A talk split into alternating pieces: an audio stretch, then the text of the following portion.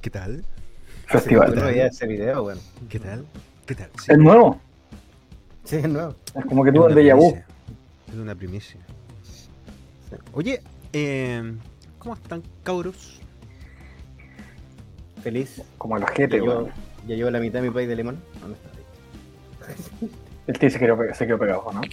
O está muy ¿No? quieto o se quedó pegado este weón. No, para nada, para nada. Yo creo que está muy lejos. Mario, Ya. ¿lo escuchas? Yo sí, al stream no. ¿Yo me escucháis, Gabo? Sí, fuerte y claro. Este Ah, bueno. me está ignorando. Es Yo creo. Es que, es, que parte aparte de, Hace escucha selectiva. Claro. años practicando. Oye, eh, no. Seguimos con nuestro mes musical en CPU. Damos la bienvenida, obviamente, a todas las personas que nos están aquí eh, viendo por las distintas redes sociales. Antes de, tenemos que invitar a alguien. eh, bueno, estamos chequeando un detallito. Eh, porque aquí falta alguien de nuestro staff. ¿Sí? Falta alguien. Falta esa persona que me apoya en todos los live a indicarle a la gente. De hecho, ¿Dónde esperémosla. Yo no voy a leer las redes sociales. No, por favor, por algo es un. es- ese, es el, ese es el momento icónico de, de- de- de nuestra querida amiga Tefi. ¿Cómo estáis, amiga Tefi? ¿A dónde estáis metida, por Dios? Oli, Ahí, pues, al fin. estoy en mi casa. Es que no ¿Dónde sé qué problema hubo, pero con los audífonos sí pude ver. Reiniciaste, si el tema era reiniciar, ¿viste?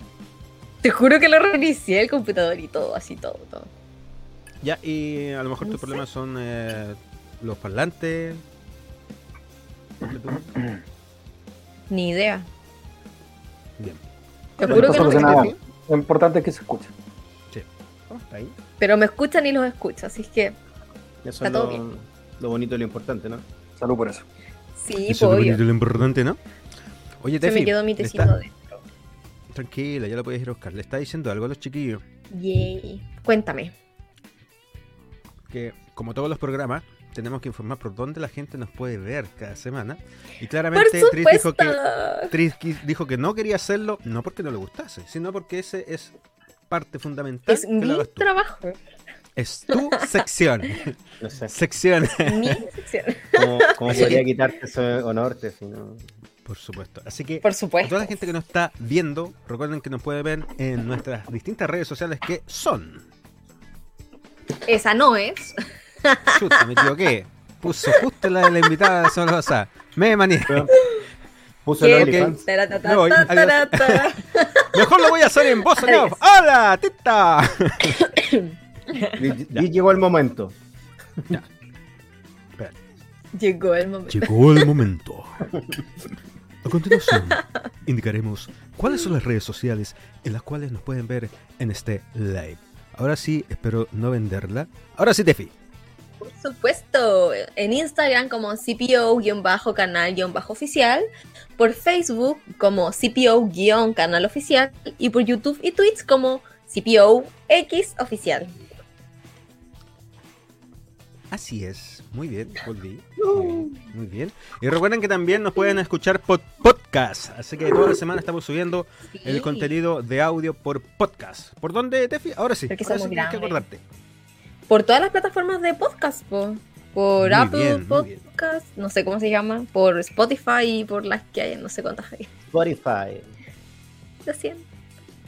Spotify, Sí. Deezer, Apple Podcast. Así que nos pueden encontrar en todas aparece- redes sociales. ¿Cómo? Por favor, sí. Ya. Eh, de que no sé cuál y más las hay aparte del Apple Podcast y la Spotify. po. Está el Google Podcast. eh, ¿En está- serio? ¿YouTube. Podcast? Está podcast, está podcast y muchos podcasts. ¿Ya? Oye, eh, el. Tris, el, el Tris ya mostró que está eh, alimentándose y está bebiendo leche, té, café, vino, cerveza fuerte. ¿Qué está bebiendo? Yo estoy con tecito, weón. Sí. Hoy fue un día largo, no estoy como para tomar. Muy bien. muy El bien. invitado tiene mi tecito. Creo que ya estoy viejito. Debería llevártelo. Claro. ¿Cierto? Opino lo mismo. Así ¿Qué pasa el invitado? así, Dejarle el ¿Qué té. pasa el invitado? Que pase el invitado y después se conecte. Sería ético. La magia de la Claro. televisión, ¿cómo lo logra? Me aparezco, me Como aparezco deja del internet. Ay, vamos. Se preguntan es pariente, pariente de Lavín nomás, weón. Claro. ¿Se pregunta qué? Es pariente de Lavín. ¿Qué onda? Se abrió tu puerta. weón. Espíritu chocarrero. Vamos, vamos, vamos, vamos, vamos. Vamos a hacer que el invitado. Ah, ya, me imagino. Puta, le cagaste toda la idea. Me dejó todo el piso chorreado aquí.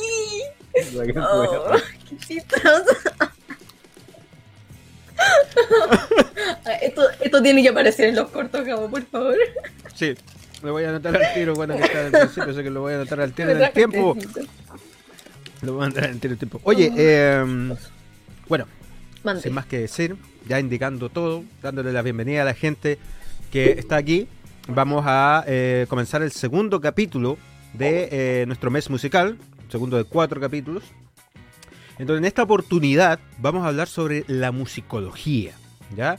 Vimos un video introductorio de nuestra querida banda Mary Rose, en donde uno de los guitarristas, el guitarrista del grupo, es el invitado de hoy. Así que vamos a dar la bienvenida en este plato central a nuestro querido invitado, el señor Diego Videla. ¿Cómo está Diego?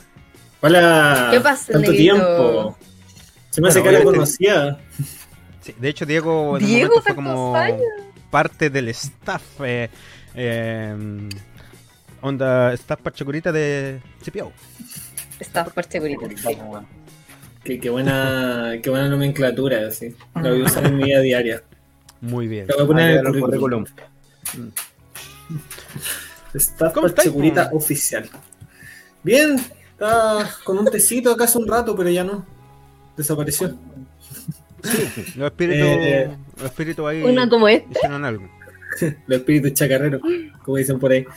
Claro. Eh, no, no, pero bien. De hecho, hablando de musicología, estaba terminando hace una hora como la, una de las clases nuevas, música y sociedad, que estoy teniendo ahora ya en el último semestre de la carrera y, y entretenido. O sea, como que tuve esa clase y estuve pensando harto en lo de hoy día y en como muchas cosas interesantes que de pronto se podrían conversar, así que bien entusiasmado de estar acá. Buenísimo. El. Uy, si ahora viene de invitado. Es raro, es raro estar en la otra, en la otra paleta. Sobre todo que tienes que atender a, a todas las preguntas que te va a hacer nuestro panel de expertos aquí esta noche. Por Uh, supuesto. Nosotros debiéramos ser el, el panel de inexpertos. Por Para lo general es lo que que traemos, somos. Para todos los temas que traemos, lo abordamos desde esa perspectiva. Me parece, me parece. El panel ¿Estás preparado? Esto está muy grande. ¿Qué mierda Oye. suena, weón? ¿Ah? ¿Qué es eso? Es la Tefi. Es que se ve el brazo, no tefi, sí, molesta. micrófono. es característico de la TF. Mira, ahí también está mi brazo. Ahí está mi brazo, pero está escondido. Ya pues se ve ahí a la vida todo. Ella, la vida. Ya Oye, eh, Diego, ¿qué es la musicología? ¿Nos puedes explicar un poquitito? por favor? Sí, debo, debo decir que yo sabía que el Diego estudiaba esta weá y que era como. Pero siempre que lo decía yo. ¿Qué es eso? No, no, Sí, Ah, porque sí, el concepto sí. No, lo, no, lo, no lo entiendo, weón. Eh, Es como, es como enredado porque a fin de cuentas tiene harta área. La musicología es como una, eh, es una humanidad, partamos por ahí. Se reconoce primero como una humanidad. Hay gente que la llama como ciencia social, pero está más como en el área de las humanidades, donde uno colocaría la literatura, colocaría también la musicología. Eh, aunque hay gente que, que está muy en desacuerdo con esto. El tema con, la musicología, eso sí, es que para entender lo que es, uno tiene que pensar en ciertas cosas. Por ejemplo, eh, si uno va a un concierto de música clásica, ¿cómo los músicos de esa música clásica que estén tocando Beethoven, por ejemplo, saben que están tocando Beethoven como en el estilo de Beethoven? Porque nosotros, claro, tenemos las partituras, pero nada más. Las notas no te dicen, por ejemplo, como ciertas características específicas de esa época. Eh, o si, por ejemplo, queremos decir el impacto que pueden tener los locales musicales eh, a nivel cultural eh, en ciertas zonas. Ahí van otros otros como análisis también que uno tiene que meterse para poder justificar, O incluso cosas como, por ejemplo, qué es lo que vamos a decir que es patrimonio musical en Chile cuando hablamos de, por ejemplo, las cantautoras o los cantautores de guitarrón chileno. Eh, todas esas áreas son como reflexiones que vienen desde algo que actualmente se engloba en la musicología, que son básicamente el estudio social eh, de distintos fenómenos, pero conectados con la música.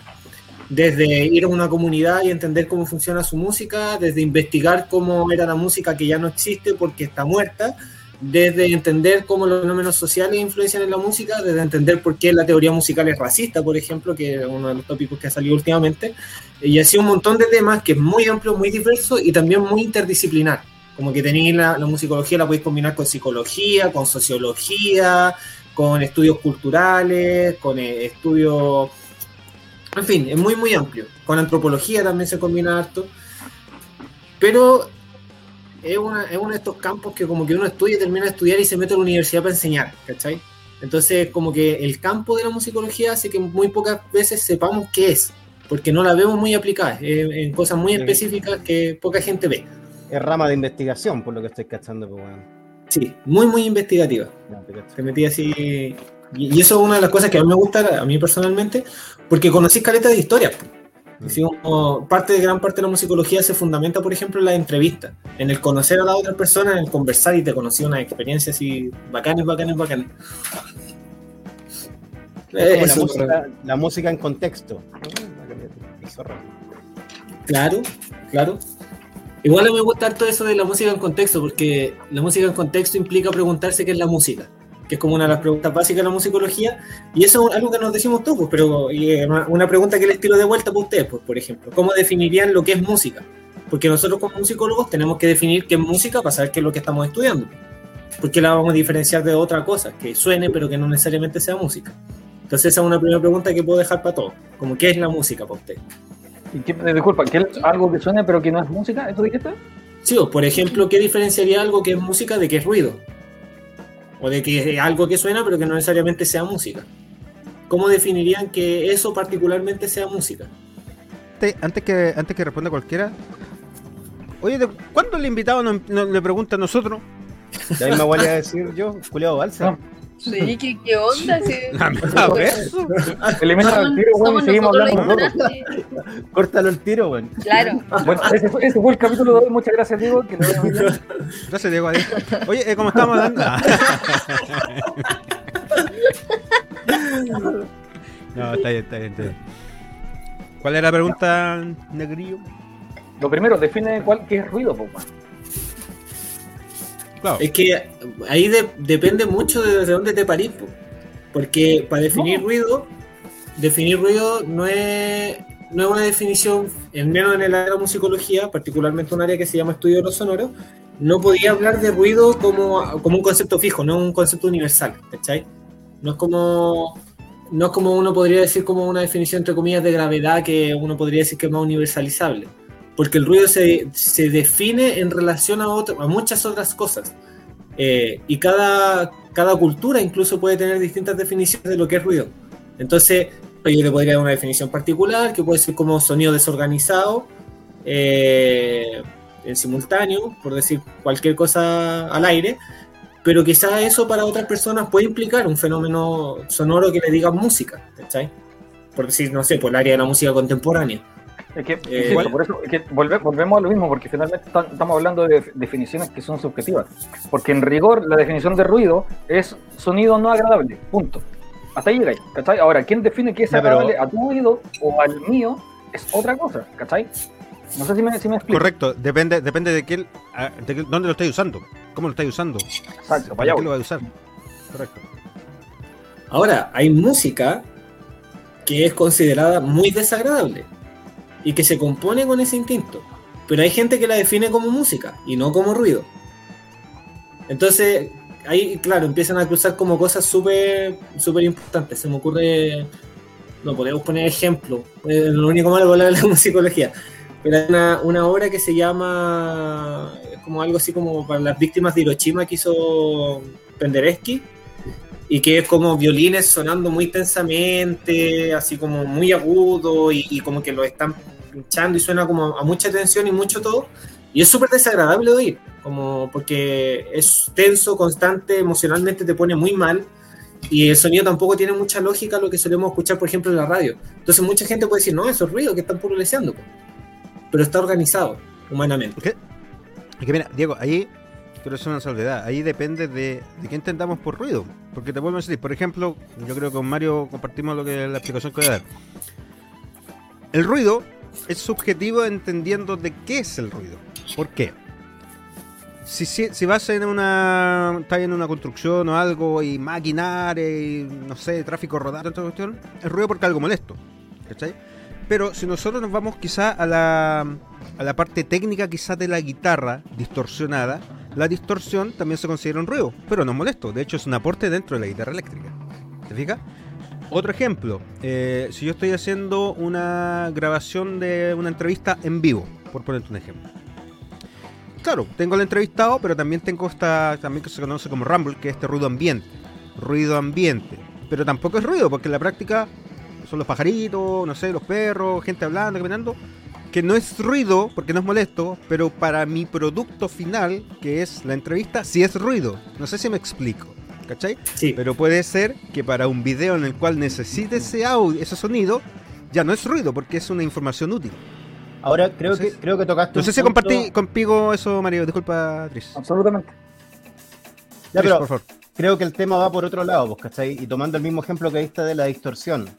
Claro, ahora nosotros, en el siglo XXI, en el año 2021, no la consideramos un ruido molesto. Ponle esa weá a una persona de los años 20, ¿cachai?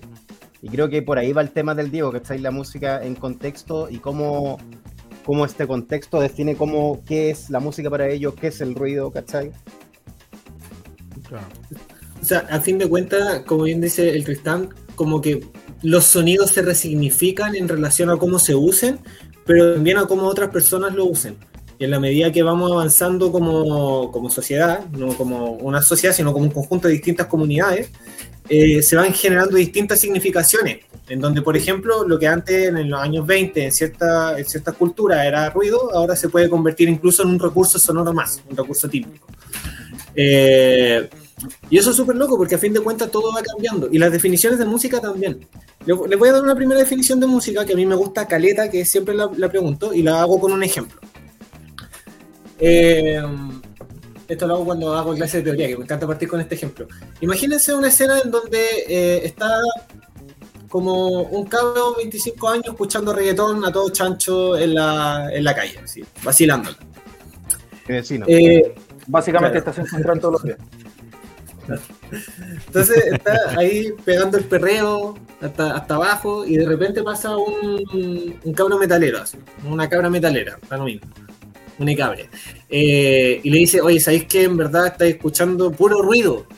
¿Cachai? La significación de ruido, puro ruido que tenía ahí. Eso no, no, no me gusta para nada. Tú no sabéis nada de, de Mayhem, no sabéis nada de, de, no sé, pues de Dragon Force, por decir cualquier escena, y me estoy tirando por otro lado. Y te voy a poner un metal, un metal para que caches de verdad. ¿Ya? Y, me ponen ahí y se ponen a discutir. Y pasan más allá unas personas, digamos, 40 años, ¿cachai? Una pareja de 40 años y dicen, no, estos jóvenes que escuchan puras leceras, no cachan nada de música de verdad, puro ruido que escuchan. No saben nada de la música clásica, por ejemplo. Y después, otra persona, otra cabra, digamos, de 18 años le dice, pero es que ustedes tampoco como que lo que escuchan es muy musical, que digamos, porque no transmite nada, pues son 8 horas de, de violines que le duermen a cualquiera, pues no tiene mensaje, como por ejemplo el rap de, el rap de portavoz, que eso sí es, es música. Entonces, en una misma escena, tenemos distintos grupos, estoy siendo súper eh, estereotipado, se entiende que esto es solamente para ejemplos didácticos. En una misma escena tenemos distintas definiciones de lo que se puede entender como música. Y ahí es donde sale una definición eh, que es de Joe Blacking, que a mí me gusta mucho, que dice que el sonido básicamente, o sea, el- la música es sonido organizado humanamente. Entonces, cuando human- seres humanos organizan el sonido y ellos mismos lo delimitan en función de pensar que eso va a ser música, eso es música. Discrepo. Pero eso implicaría, y retiro la palabra, implicaría que no todas las músicas son las músicas, no la música. No, no podrías hablar de una música universal, sino que de un conjunto de músicas, porque cada cultura tendría su manera distinta de decir, ya, yo organizo el sonido así, así, así, y esto para mí es música. Entonces, Estoy 98% de acuerdo en, apuntando a que finalmente todo depende del contexto y de la cultura en que se ve. Eh, bien con, con todos los ejemplos que he visto, o sea, finalmente depende del punto de vista. Ahora, en lo que no estoy de acuerdo en la, en la, en la definición que me estáis dando, de que música es algo, o la- sonidos organizados humanamente, no sé si tan humano, o sea, a lo mejor lo estoy malinterpretando y ahí corrígeme tú, pero puta, yo escucho cantar un pajarito y el weón canta una melodía, ¿cachai? Porque, ojo, acá hay unos pájaros culeados, disculpen mi, mi francés, eh, pero digo yo hay unos pájaros de mierda, ¿cachai? Que cantan la misma melodía, weona, repetitiva- repetidamente. ¿Podrías decir de nuevo pájaros, culiao? No, porque me va a saltar el tutu Pero dilo, dilo, dilo, dilo, dilo, dilo, por favor. Ya. Ya, ya salió un poquito atrasado. La próxima Entonces- semana va a tener mejor efecto. Ya. Entonces, ¿qué, qué es lo que sucede? Eh, y por eso te digo, Diego, corrígeme si es que estoy equivocado o no. Si me hablas de organiz- eh, sonidos organizados humanamente, ¿es sonidos producidos por el ser humano o sonidos que el ser humano está entendiendo de cierta forma? ¿Cachai? Porque si estamos hablando de sonidos producidos por el ser humano, independiente si ya sea con la voz, con las palmas o con algún instrumento musical, eh, te lo puedo llegar a extender hasta cierto punto, pero si es, o sea, perdón, ahí estarían en desacuerdo porque, como te lo digo yo, siento que la música ya existía desde antes.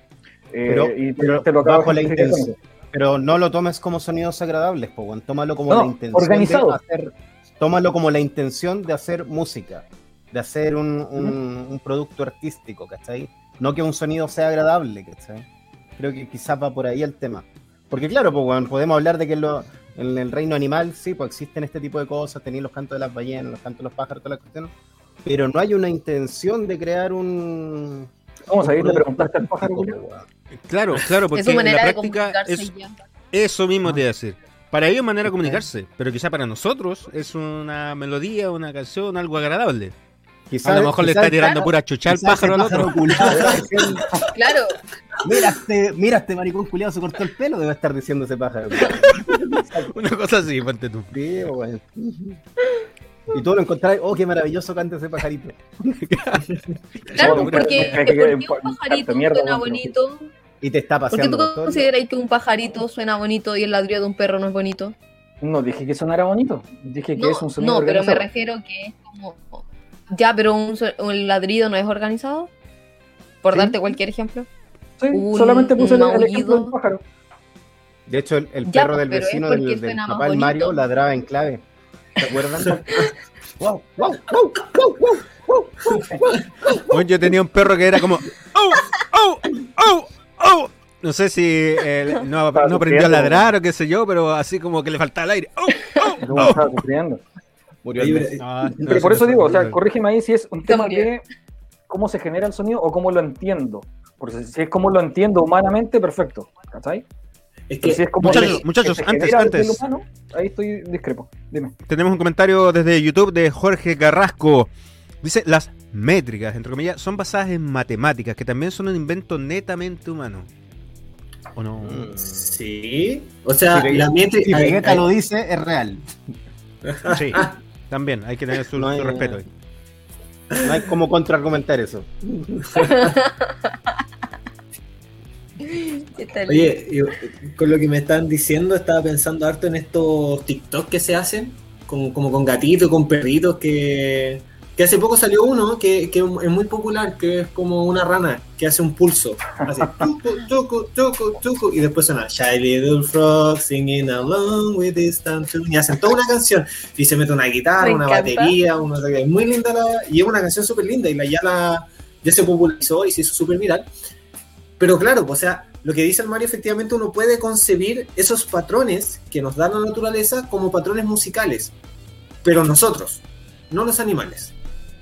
Y ahí, y ahí es súper importante entender eso, porque es como decir que, lo, que los leones tienen moral, por ejemplo, al momento de matar. Los leones no tienen moral, los leones simplemente tienen un- no tienen los códigos humanos. Entonces, claro, nosotros podemos tener percepciones de sonido que podamos musicalizarlas, pero eso va a implicar que nosotros mentalmente estamos organizando el sonido para que sea musicalizable. Entonces, como respondiendo un poquito a la pregunta. Eh, ahora es más interesante cuando uno empieza a pensar quizás más allá de, de lo general, porque muchas veces, y aquí hay una declaración, yo lo voy a decir, quizás me agarre con un par de personas, Pero es que odio esta declaración de que digan que la música es universal. Yo la odio, la odio con toda mi alma, porque siento que es súper invisibilizadora y es muy mentira. O sea, es súper invisibilizadora para la gente de Neptuno. Claro. no, por ejemplo, hay un. Yo voy a ser súper impreciso, pero esto está todo en el libro de Joe Blacking de. No me acuerdo el título, pero eh, si lo buscan a él van a llegar tarde o temprano a, a lo que les digo. Y que el Joe Blacking, para contarle un poquito de él y de que, donde sale esta definición que les comentaba, él era un etnomusicólogo. Él iba a las comunidades y convivía con las comunidades para entender lo que vivían y comprendían como música. Pero no era como que los miraba desde afuera y que los analizaba y anotaba, sino que más bien se metía con ellos y pasaba años viviendo con esas comunidades hasta que se sentía casi parte de, de la comunidad porque la propia comunidad lo, lo, incluía. Y muchas de las comunidades que investigó en distintas zonas de, de África, de, de Medio Oriente, si no me equivoco era la segunda zona, tenían algunas cosas que diferían mucho de lo que era la música concebida como música occidental o la música de masa, por decirlo así. La música que escuchamos en la radio, a fin de cuentas. Una de esas, por ejemplo, era que no consideraban música nada que se generase con elementos artificiales. Y en ese sentido, por ejemplo, Bad Bunny, Guns N' Roses, Shakira, Britney Spears, Madonna, Michael Jackson quedarían afuera. Y no serían música. Porque usan sintetizadores, porque usan guitarra, porque usan un, un montón de, de herramientas tecnológicas que desconectaban el significado de música de esa comunidad. Entonces, cuando nosotros decimos, no, es que la música universal es que no, ¿cachai? Porque muchas veces, y es algo que pasa incluso, eh, hay muchas músicas que nosotros no entendemos porque no tenemos los códigos, no tenemos la, la manera en que esa música es pensada para poder comprenderla y, y, y, entenderla y ser parte. Y ahí ver si emocionalmente conectamos con ella o nos hace algún tipo de sentido o no. Eh, y hay muchas excepciones musicales que han sido invisibilizadas con la colonia, con la teoría musical que aprendemos en la escuela y con un montón de otros eh, fenómenos muy propios de lo que, lo que se hace llamar el colonialismo, que es como instaurar una, una cultura por sobre otra, eh, y que han ido haciendo que se pierdan estas concepciones musicales o que queden en segundo plano. Por decir algo, un ejemplo bien concreto. La música hindú tiene las mismas escalas mayores y los mismos modos que tiene la, la teoría musical que aprendemos en conservatorio aparte de un montón de otras escalas más, pero que se que complementan este conocimiento inicial, de escalas mayores, escalas menores, y todas estas, cosas. Pero esa teoría que tienen ellos, porque tiene una manera de enseñar que es distinta, no la conocemos habitualmente. Cuando nosotros aprendemos música tenemos que aprender el do, re, mi, fa, la, si, do en la escuela, pero no aprendemos los, los raga, creo que se llaman, eh, de la India para aprender teoría musical. Tampoco aprendemos, por ejemplo, con los procesos de música eh, oral que se hacían aquí en Chile para aprender música, que no necesariamente eran el do, re, mi, fa, sol, la, si. ¿Por qué aprendemos música de esa manera y no de otra? ¿Por qué no accedemos a otras maneras de pensar música? Eso es algo que también se ha estado cuestionando harto en el último tiempo y que habla un poquito de todo esto del colonialismo y también de, una concepción casi elitista de una sola música que es la válida y las otras no. Oye, tenemos comentarios en, eh, en YouTube. Chilton dice, mandaste la casa a la mitad de los hippies del Santa Lucía. Oye, Yo digo que todo.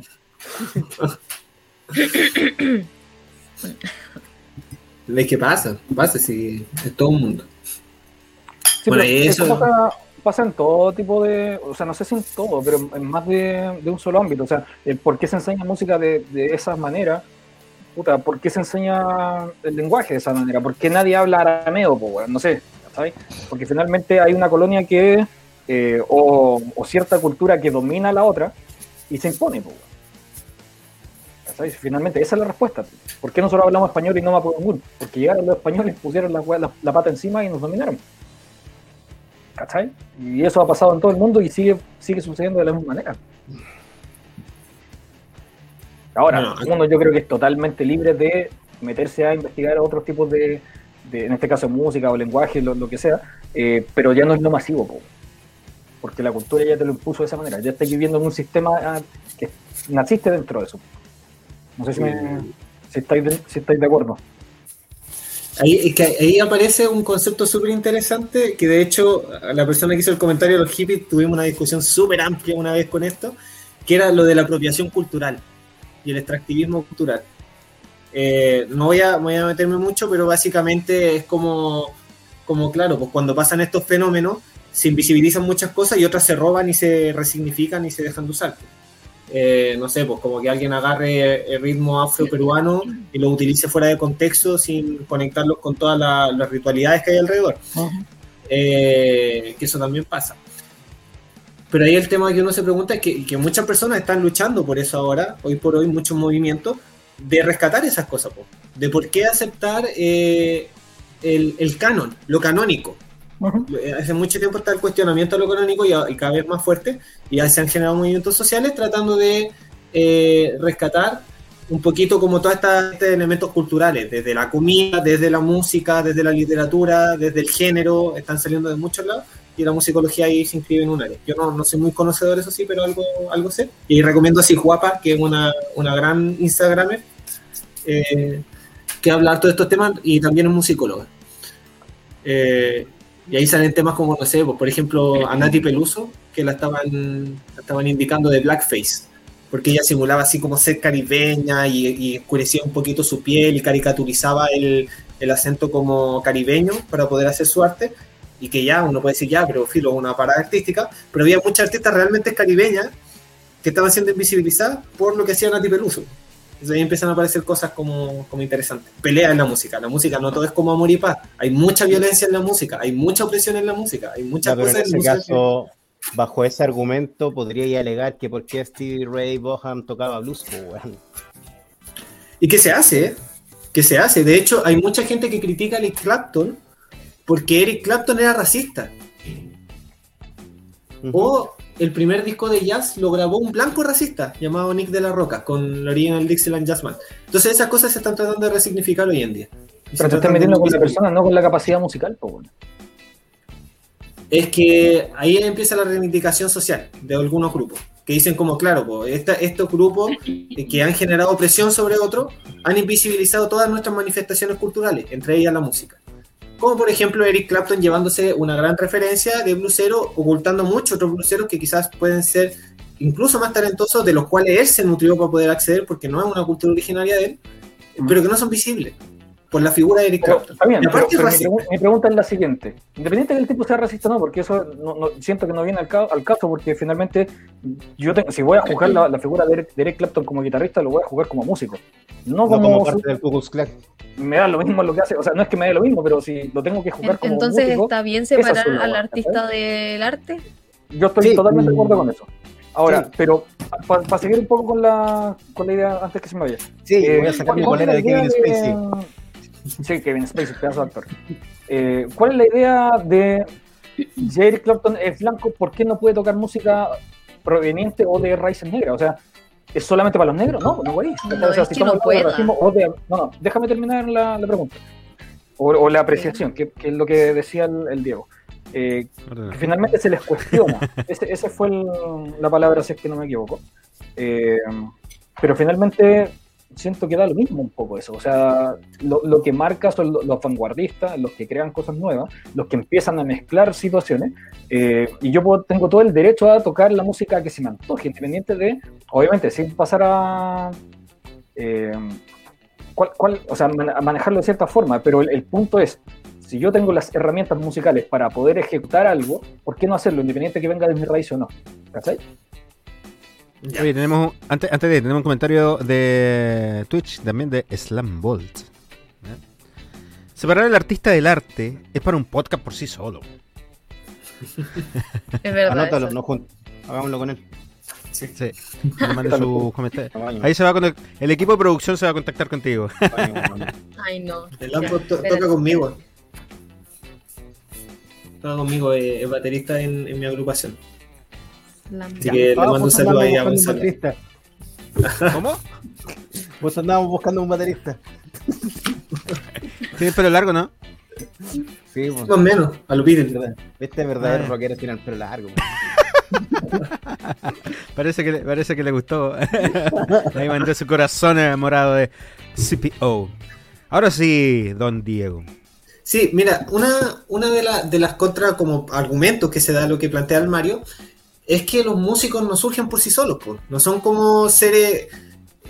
a ver, no es como que yo en la noche, en la mañana me levanto y digo, hoy tengo ganas de ser músico y me hago famoso, ¿cierto? Hay una gran cantidad de esfuerzo, pero también hay una gran cantidad de redes, ¿ya? Y los artistas que llegan más a niveles ya internacionalmente famosos, llegan ahí por redes, por redes económicas, por redes comerciales, por una industria musical a fin de cuentas que sustenta. Y cuando Elvis Presley, por ejemplo, o Eric Clapton llegan a posiciones con géneros musicales que fueron cultivados por toda una cultura afrodescendiente, afroamericana en este caso particular, la industria está colocando primero una figura blanca antes que la figura negra que cultivó todo este género musical, invisibilizando en consecuencia comercialmente a todo lo que hay detrás. Entonces no es tanto solamente como una crítica al artista, que el hecho de que sea racista suma mucho más, porque más encima está ahí sobre los cimientos de una cultura que construyó todo esto. Porque más que mal, estos géneros nacen de. na- na- nacen de una, de una. de un contexto cultural súper fuerte, súper violento, que fue todo lo que fue la trata de esclavos durante Estados Unidos. Eh, entonces, que aparte, cuando ya se empieza a desarrollar una cultura eh, perdón, una industria, esta industria decida sobreponer figuras blancas por sobre figuras negras en géneros que fueron cultivados por toda una cultura afrodescendiente, es violento. Y es violento porque es un racismo a fin de cuentas. po. Por algo el primer, el rey del rock and roll es blanco. Por algo uno de los grandes guitarristas de blues es blanco. O sea, uno, ahí en el blues obviamente hay mucho más Pero- espacio porque también está B.B. ¿Qué- King pero y otros más. ¿Qué, tan- qué tanto de eso es marketing y cuánto de eso es desconocimiento de la gente? weón? Porque tú me decís, el rey del rock es blanco, puta, ese nombre le pusieron a Elvis, pero para mí nunca ha sido el rey del rock. Ah, no, sí, perdón, perdón, lo hablaba desde, desde la definición de la industria. Desde la industria diciendo, cuando nosotros buscamos el rey del rock and roll, obviamente nos va a salir Elvis Presley, ¿cierto? Pero por eso te digo, es una definición, claro, de la industria, como lo dices tú, y lo comparto. Eh, pero ahí viene también es cómo consume la gente ese tipo de cosas. Pues existe el mainstream, te lo creo, ¿cachai? Que es lo que llega y todo a todo el mundo y se mueve en los grandes ligas. Pero, weón, al weón que le gusta el blues va a cachar que esa weá salió de los campos de algodón, va a cachar a la historia de Robert Johnson y todos los miles de negros que pasaron por ahí, pues, ¿cachai? Bueno, y va a tener hecho, a, es- a- y va a tener a Clapton como un referente, ¿cachai? Pero Hmm. no como el hombre del blues, ¿cachai? De hecho, eh, Claro. de hecho Lambo dice algo muy cierto. Dice, el rey del pop era negro, pero se hizo blanco. ¿Viste? Oye, yo nunca supe qué le pasó a Michael Jackson. ¿Cómo fue que pasó de ser moreno, o sea, de ser negro a ser blanco? Pero eso no era una enfermedad que tenía. Vitiligo. Sí, nunca supe. Yo también tenía entendido que era una enfermedad. Pero claramente lo ocupó a su favor, po. Pero claramente lo ocupó a su favor. O sea, eh, marcó un concepto. Una O sea, situación. Michael, Michael Jackson se supone que no era blanco blanco, porque el se maquillaba mucho porque era como blanco a manchones, ¿cachai? Por eso Ah. su, tenía muchas operaciones y como y se maquillaba caleta, pues, ¿cachai? El weón era pura base. No es que Se fuera llama blanco blanco. vitiligio. Sí. Es una enfermedad que afecta a la pigmentación de la piel. De hecho, hay una modelo famosa que tiene vitiligo así como en el 60% del cuerpo. Y, y ahí Sí, es muy como Hay un artículo en Wikipedia. la violencia y salud de Michael Jackson. Lo escribió él mismo. Vayan a darle like. Oye, historia curiosa, Like Michael Jackson cuando Michael Jackson cuando vino en los 90 a Chile. Historia curiosa que esto lo, lo descubrí en la, en la investigación que estoy haciendo ahora con, con Juan Pablo Cuando González, dejó que- pagando a los niñitos con cáncer. cuando dejó pagando a los niñitos con cáncer o con leucemia, pero que los dejó pagando dos veces, le regalaron un, un charango mezco. Para quien no cache, un charango mezco es como un charango de 50, 60 lucas que te compráis como en cualquier lado. Como regalo para Navidad. Claro, un regalo de iniciante. Le regalaron esa rasquería. No sé quién se le ocurrió que un charango mezco era el mejor referente, pero se lo llevó. Y cuando murió, lo subastaron ese charango. Ese charango creo que lo deben haber vendido como en 50 millones de dólares, así. Un charango mezco de 50 lucas. Que te Ya compras aquí en la esquina. van a subastar el, el collage de Miguel Bosé cuando muera entonces. Pues sí. Ay, qué coraje más Feo, weá de cuarto medio, weón. No, Yo ni el cuarto medio, eso. así voy a tan rasca. Horrible la weá, weón. Yo nunca hice un collage en mi vida. Ahora ya sé. dónde se fueron los Yo 50 sí. millones que están, están perdidos. Ah. Pero eso, como pueden ver, el tema de la musicología es súper amplio. Entonces, como que se puede hablar desde muchos tópicos, desde muchas áreas y desde la especialidad de cada persona. Yo particularmente estoy metido en lo que es el estudio de la música popular. Me interesan como harto los temas de, de como fenómenos sociales y vida social. Actualmente estoy investigando algo que se llama eh, bohemia musical y eh, eh, las venues musicales de esa bohemia en la década de los 90. Entonces veo cómo, no sé, po, había gente que se definía a sí misma como bohemia, a qué lugares iban, cómo eran estos lugares, qué música se tocaba, cómo contrataban a los músicos y a las músicas para que tocaran ahí, ¿cachai? Si habían circuitos, y ahí aparecen lugares como el famoso barrio Suecia con el Entre Negro allá donde el, el Chino Río se tomaba algo con el Luis Miguel después de que venía a tocar, ¿cachai? O Cerati se quedaba carreteando, o La Batuta, donde Charlie García de pronto llegaba así y todo, todo piola, llegaba y le decía al dueño, oye, y se me subo a tocar, y se tomaba unas copas y se subía a tocar así de golpe improvisado. Lo mismo que pasó en algún momento creo que con Spinetta también. O donde a Cecilia le hicieron un, le hicieron, ¿cómo se llama esto? Le hicieron como hartos conciertos de homenaje. Como que Cecilia se reivindicó harto, como que la rescataron harto en los 90, en la batuta, que todavía no entiendo muy bien por qué. O como las Expandex, que eran estas primeras fiestas que dieron un, un espacio súper abierto a la comunidad LGTBIQ después de la dictadura, se organizaban, en donde uno podía ver al Jordi Castell bailando de Madonna, se organizaban porque tenían que pagar a la negra Esther. Entonces organizaron estas fiestas porque querían ensamblar a la negra Esther, entonces dejaban estas fiestas que después se volvieron súper icónicas. Yo no iba y carreteaba y espuma, que son como referentes para lo que después iba a hacer la Blondie. O para lo que era la Blondie en esa misma época. En fin, un montón de estas cosas que son súper como interesantes porque definen también lo que fuimos en una época como cultura, al menos acá en Santiago. Me acabo de, me Qué acabo de brillo. sentir viejo, weón. Porque yo era como contemporáneo, o sea, no, no alcancé a ir a las Spandex, ¿cachai? Pero sí sabía que se hacían, ¿cachai? Eh, vi eh, publicidad de ese tipo de weas, ¿cachai? Eh, la Blondie yo creo que tomé la mejor época también de esa wea. Eh, Suecia, en Suecia también. Para mí no es Qué historia. Qué increíble. Qué increíble como ya. Qué horrible. Este weón lo dice como si estuviera desempolvando dinosaurios, pues weón. Oye, hay, hay que reconocer que nosotros seguimos siendo uno de los más viejos del programa. ¿Qué tenés, Diego? 25. Sí, pues Es yo, un yo para, mayor cuando- que yo. para mí esta época yo tenía, en los 90, nací en el 96, tenía 4 años cuando terminaron los 90. ¿Qué iba a saber yo de la Spandex? Yo veía los comerciales de la tele. Yo igual, pues, yo tenía tres. Sí, soy del 97.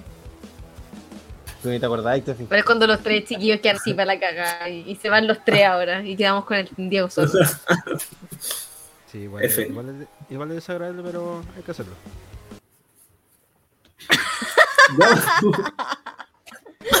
bueno, ya, pues. Vamos, sáquense tema. No han vivido nada. ¿Qué van a saber usted? Ahora, en, antes, antes, antes- antes que, que siga en eso, eh, bueno, hay un comentario ahí de Slamball. Parece que se ríe de que somos viejos. Eh, es una carita así riendo de Twitch.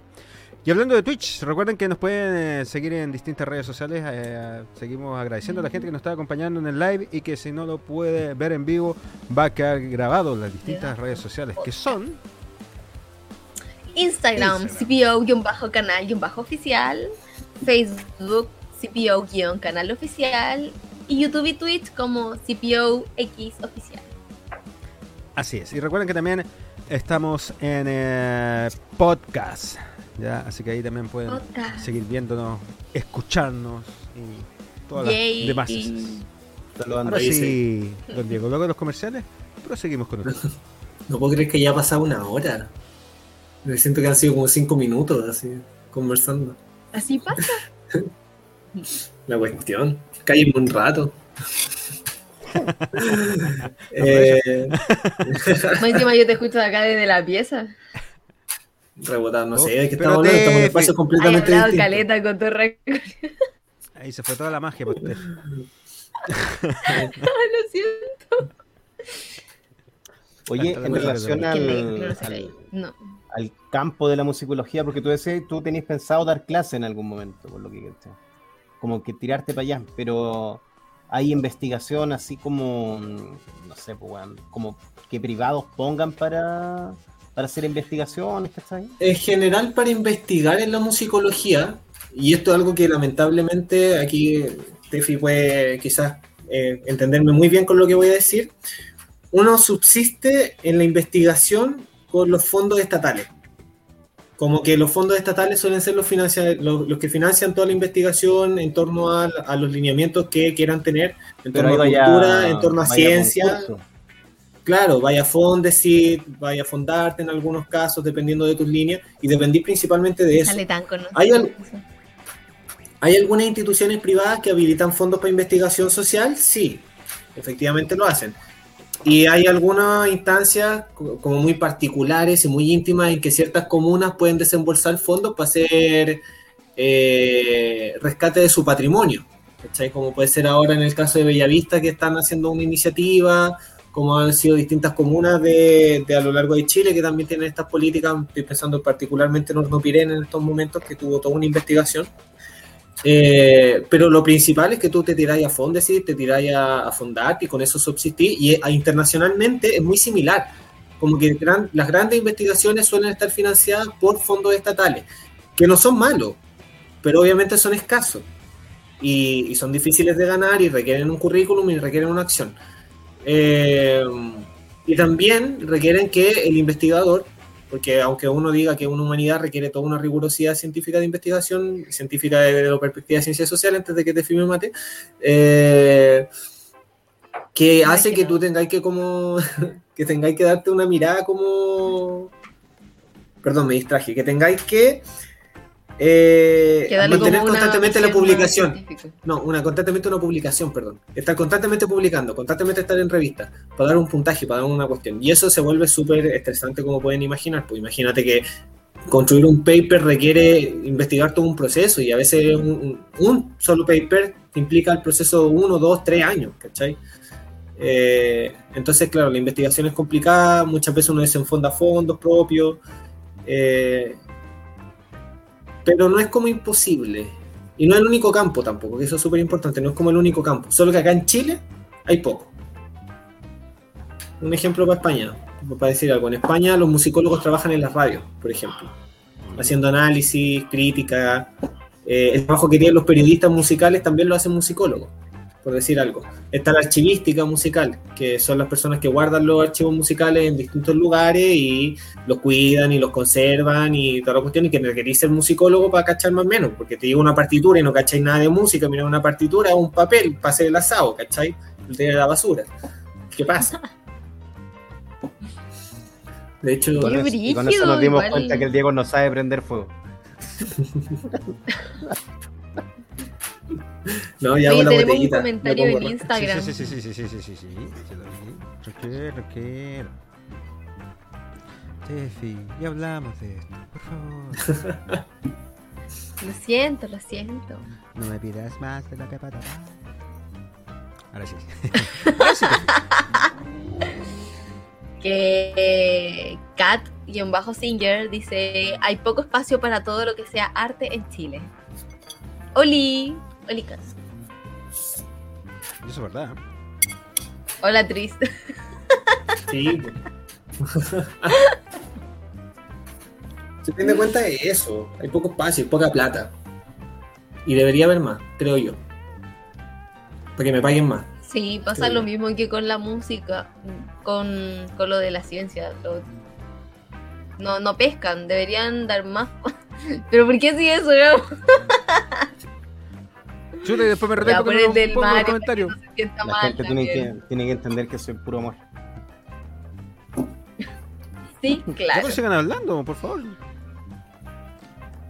No, Ah, pues, ¿de qué pasa final, eso? no derivan muchos recursos a todo lo que es de arte y de ciencia, siendo que deberían darle más puntos ahí, más enfocar ahí. Solo espero de que los nuevos, los, los que están haciendo la constitución, los constituyentes, tengan claras esas cosas. Espero que... Está interesante que va a salir de ahí. ¿Te interesante No. qué cosa? ¿Por qué hay tanto amor en ese Instagram, Dios mío? Está bien, está bien. No Si la está Chocata quiere cosas. hablar, igual podría mandar el. Podría estar en La solicitud de, digo yo. de ingreso. Perdón, acabo de ver el comentario que colocó el, el Mario. Usted no cacha. no ¿Cómo fue eso? no, ¿Por no, qué? no, no. Cuenten, po. Pero tú estabas ahí, pues, ¿no? O, o escuchaste, ¿no? Pero tú estabas No, yo ahí estaba. arriba, ¿no? Yo lo, no, ¿Lo yo lo vi, lo vi de espalda. Tú también lo viste. Pero ¿cómo lo viste de espalda? Que estaba como que me di media. Él estaba de espalda, pues no lo vi como del Ah, costado. ya, ya. Entonces no vi lo que hizo, solo vi el, el gesto. Puta, si, un- si, si- si hubiera, hubiéramos grabado ese video, weón. puta. Saludos por el Franco, pero weón, casi se muere ahí en la casa de mi viejo. ¿Y ahí por qué serías? La cata la vio. Puta, de nuevo se me pegó el Diego, weón. ¿Qué? Creo que te Nosotros pegas tú, súper bien. Mario. No sé si a ti te veo bien, y al Gabo también, y al Tris también, pero el Diego se, se pega. De vez en cuando. Hay días te pegaste ya. Ah, a mí sí. Sí, no sé, el puro Diego es el que se pegó. Ahora, ¿Cómo, pues, cómo es la ola acá? La ola. es difícil porque la agua está como al revés, weón. Es como... Oye, vamos Mario. Ya, ya, chucha. No, no puedo, Dale, Diego, dale. Es Con la izquierda, complicado. weón. Con la Espera, izquierda. es como primero yo, después. el- Ah, no, es el. Sí, pues. Ay, ay, qué raro, ya, ya te caché. A ver, dale, dale, Es dale. al revés, pues, weón. Pues Palma, palma, palma, palma. Ya, una para allá. Ah, no, ya. Pero para el otro lado, pues, weón. Toma, Esto. Listo. Dale, Ya, Diego, dale, dale. para arriba, pues, weón. Ah, ¿Dónde está? Ah, ah, ahí está. Y después la gente ve esta wea. Sí, es lo más chistoso. El Volvamos, tema. volvamos al tema, volvamos al tema. Bueno, en el público estaban pidiendo la ola, de hecho. Slam Ball estaba pidiendo la ola ahí en Twitch, ¿viste? Estamos ya viendo lo que quiere nuestro público. Oye, eh, sigamos con este tema interesante, por favor, don Diego. No nos escapemos de lo que es la musicología. Sí, igual, igual avísenme, avísenme también si de pronto estoy como muy técnico, porque como que me da esta cuestión de que me ponga a hablar y me ponga a decir como conceptos de pronto muy rebuscados y quizás se aleja un poco de lo que estoy diciendo de cosas más, más concretas. No, Créeme que el público lo va a decir si no entiende. No entiendo Salvo las veces-. Salvo las veces que citaste a Jack Black, todo bien. Oh, Blacking, léanlo, eh, es un buen libro. Él escribe facilito. ¿Qué más? Eh, espérenme que estaba pensando. Ah, Ah, sí, tiene un iba- torpedo. Tiene un torpedo. Estoy viendo que tiene un Tiene. torpedo. Chao. No, le iba a decir que, banco, hay- ¿qué va a estar hay- viendo? que estábamos hablando hace un rato como de los 90, ¿cierto? Pero en verdad, en, en donde nos paremos podemos hablar como con esta, este sentido de, oye, están pasando cosas muy interesantes que hay que conservar. Por ejemplo, actualmente han pasado dos cosas que son muy interesantes y yo las encuentro extremadamente interesantes, que son los conciertos en Fortnite y los NFT. O sea, el concierto en Fortnite.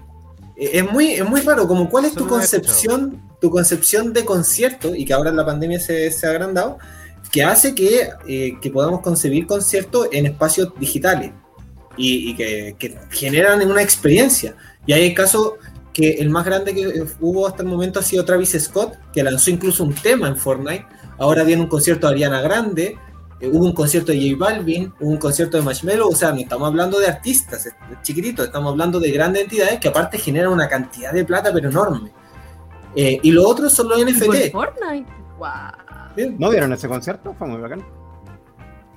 Pero, Ya entiendo cómo es por Te voy a, man- Fortnite. te voy a mandar pero el qué- link. Vale, pero onda, eh, que tenéis que crearte como un mono para jugar y el mono Tenés tu guitarra? avatar y tenés que ir a un punto específico donde se hace el concierto. La misma igual que pasa en Space. Qué película culea más mala. Vamos, voy a revisar el contenido para poder eh, transmitirlo. Travis, Travis Scott lo hizo primero. Sí, ojo, ojo igual. Pero bueno, en. Space Jam todos los buenos existen en el partido, claro, y digitalmente. Pues básicamente lo mismo. Sí, pero eso es loco porque a fin de cuentas, algo que pasa, y aquí me voy a poner un poquito enredado, así que a ver si me siguen. Si no me siguen, me, me mandan para otro lado.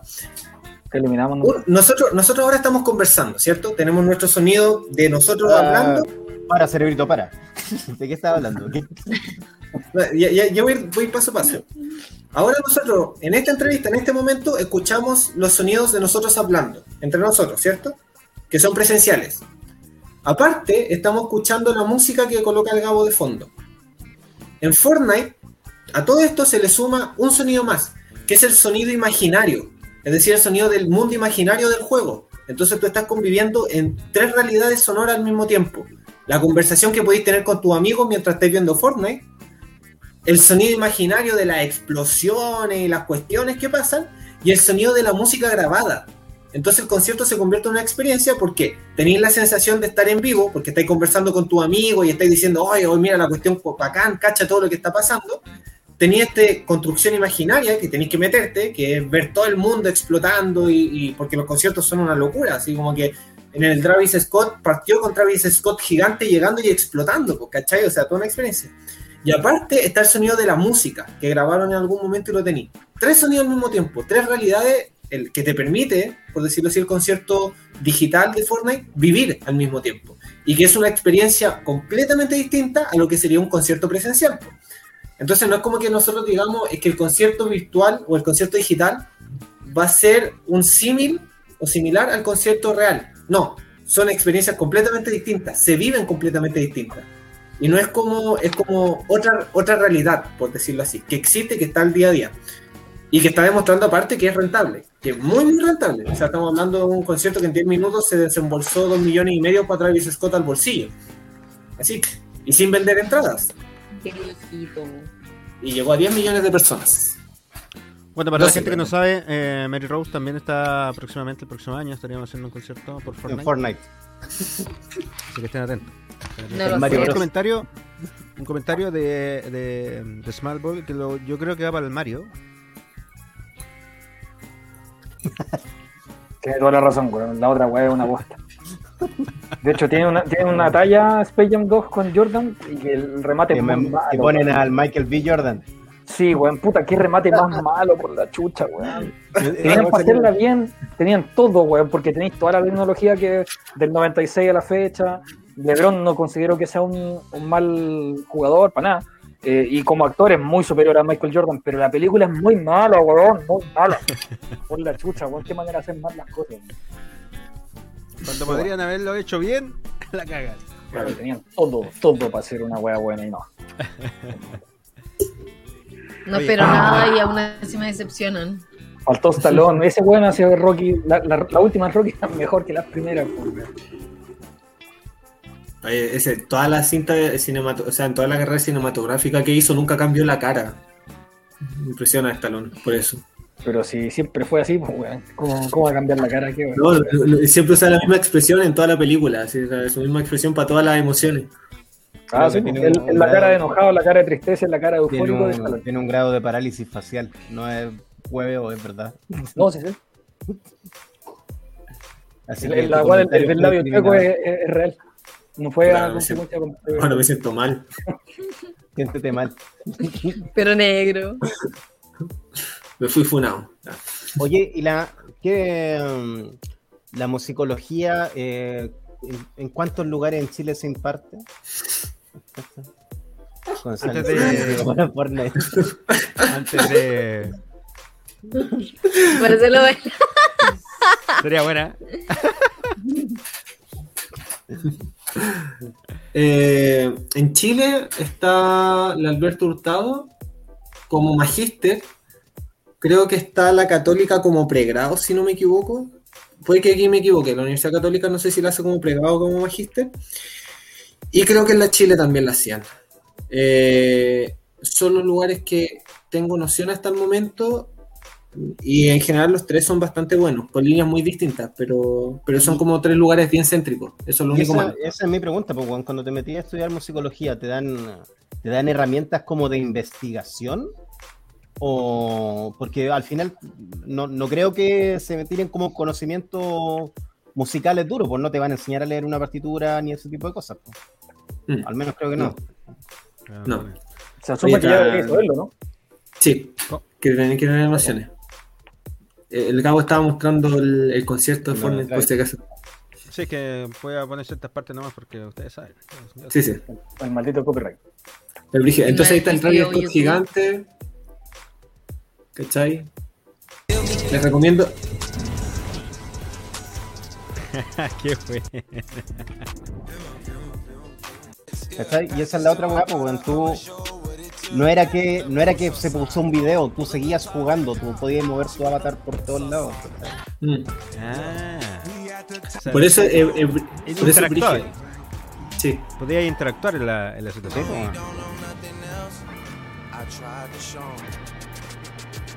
Qué cuático. Hay una de las últimas películas de Spielberg que Qué aborda ese- esa temática.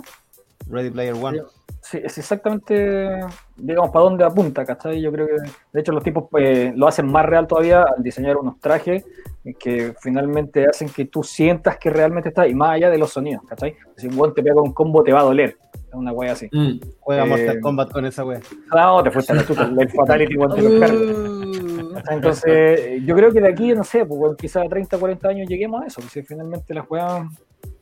Puta, volver al futuro le ha chuntado muchas cosas, pero no a todas. Eh, y esta weá siempre pasan de esa manera, pero bueno.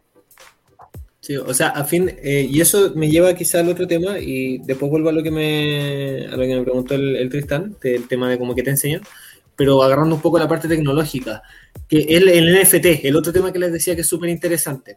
Ustedes cacharán todo lo que es el Bitcoin, ¿cierto? Ethereum también, que son todas estas monedas eh, digitales que salieron en el mundo hace poco tiempo y que son descentralizadas y que son básicamente eh, monedas que no están asociadas a ningún gobierno y que se producen digitalmente y se comercializan y toda la cuestión. El arte, o sea, para, para sustentar esta- estas monedas se usa lo que se llama una blockchain, que básicamente es un sistema de codificación que lo hace indescifrable, por decirlo así, que eh, estoy siendo muy simplista, pero lo, lo importante es que hace irreproducible eh, el elemento y lo hace como tener ciertas características. Con esta lógica del blockchain se generaron los NFT, que son eh, no fungibles to- token, en la, la sigla, que son eh, elementos digitales, y cuando digo elementos digitales puede ser un audio, puede ser un- una imagen, un video, un archivo multimedia complejo, un documento, lo que se le ocurra, que se caracterizan por no ser reproducibles. Yo no puedo tener eh, más de la copia que el autor defina de lo que haga. Y lo que hace esto es que vuelve a darle el valor a lo digital de ser exclusivo, que se perdió cuando, por ejemplo, empezamos a hacer la piratería de la música. Yo ahora, actualmente, puedo hacer un disco y sacar 100 copias NFT y venderlas en el mercado, que se compran irónicamente con bitcoins, con Ethereum, con todas estas otras monedas que digo. Eh, y se está generando un, un gran mercado, que todavía es muy inestable, pero un gran mercado de consumo de este tipo de, elementos, que está muy asociado al arte por razones obvias, que ya voy a explicar, pero que, es una hueá muy loca, porque onda, por ejemplo, vendieron un pixel. Había un pixel, no sé, plomo, que lo vendieron en 3 millones de dólares. O vendieron Nightcat, el, el GIF original, lo vendieron también así caleta. O imágenes de meme originales también que se venden. Pero también están saliendo artistas, vendiendo sus músicas, vendiendo lanzamientos, y que están generando que el mundo digital esté generando una economía real también, de un impacto en la vida social. Incluso en la vida, en, la, situación ambiental del, planeta, que eso ya otro tema más que puedo hablar. Pero claro, están saliendo cada vez más tecnologías que hacen que esta barrera entre lo digital y lo real ya no tenga tanto sentido. Porque no es como que lo digital, ta- en la vida musical, sea como una reproducción de lo real, sino más bien son situaciones distintas que son parte de nuestra experiencia completa de estar vivos, haciendo música, escuchando música, comercializando música en estas otras cosas nuevas que están pasando. Como estos mercados digitales, como estos conciertos en Fortnite y como un montón de otras cosas que han pasado. Los mismos conciertos en pandemia, que son súper únicos y particulares de lo que está pasando ahora. Eh, ahora, todo esto, eh, para tomarlo un poco el Tristán, uno va teorizándolo, va agarrando como teorías, ¿cierto? Perspectivas, básicamente, de distintas ramas de la humanidad. Eso es lo que vemos en la carrera principalmente. Agarramos perspectivas y fundamentos teóricos y también algunas herramientas metodológicas para poder investigar asociadas a distintos fenómenos musicales. Por dar un ejemplo, eh, yo he tenido clases sobre retórica y poética de la canción, clases sobre cómo se formó la musicología en América Latina, clases sobre el estudio de lo sonoro, que es como una cuestión mediamente artística, historia cultural de Latinoamérica, o sea, como que uno va agarrando como distintas fuentes para después tener una mente que te permita como colocarle nombre a las cosas y analizarlas de manera un poquito más profunda. Es como Eh, sociología en un específico, en un ambiente específico. Claro, uno podría decir incluso hasta sociología musical en cierto sentido, pero es que también toca hay otras ramas, entonces por eso no le encasillé. Y porque si le decía un sociólogo, quería un sociólogo musical, te va a matar. Te, apuñala ahí mismo. Oye, tenemos algunos comentarios en, eh, también de nuestro amigo Slambolt. ¿Ya? Dice, los NFT eran más una estafa piramidal de gente rica gastando plata en cantidades absurdas. Y lo chistoso es que la gente haciendo NFTs perdían todo el valor porque los pirateaban antes de que se vendieran. Sí. Eso eh, es una de las cosas que lo ha hecho muy inestable y también otra es que se ha utilizado mucho el NFT para lavar plata, derechamente. Imagínate, pues te, metís 3 millones en, en arte y no los tenéis que pagar en impuestos, pues laváis la plata nomás. De hecho, dice, Gorilla trató de hacer NFT haciendo el impacto ambiental que tienen. eh, y hace años hicieron un disco que supuestamente se grabó en una isla hecha de basura, Plastic Beach. Dije, dije, no me sabía ese dato. Buen dato, ¿no? Ahí nuestro amigo Slambolt. Me Rose próximamente en el basural central de Santiago. Diríjase a su centro de acopio más cercano. Nos vamos a ir camión de la basura. Así. ¿Por qué no lo veo tan lejano? Por favor, por favor. Esto no es un meme. No, de eso. ¿Qué más? Es que les puedo conversar de tantas cosas que prefiero que me pregunten porque si me distraigo. Como los temas son súper amplios. Y no quiero hacer monólogo tampoco. Es que igual un, es un tema súper súper amplio. Ese es el, concepto. Yo, por ejemplo, eh, el concepto de musicología a lo mejor no era tan, tan sabido por mucha gente o, o- tan comentado quizás, más que más sabido. ¿Cachai? Porque uno entiende los músicos, pero ya hay que ¿qué es un músico? Ya uno entiende la concepción de un músico. Eh, pero la musicología quizás a lo mejor ahí no era tan dentro de la boca de- de la gente. Que nadie ve la música como una rama de estudio, pues, weón. nada- como También. serious business. ¿Cachai? Incluso en nuestra época a la gente le cuesta asimilar ese Sí. tipo de cosas. pues.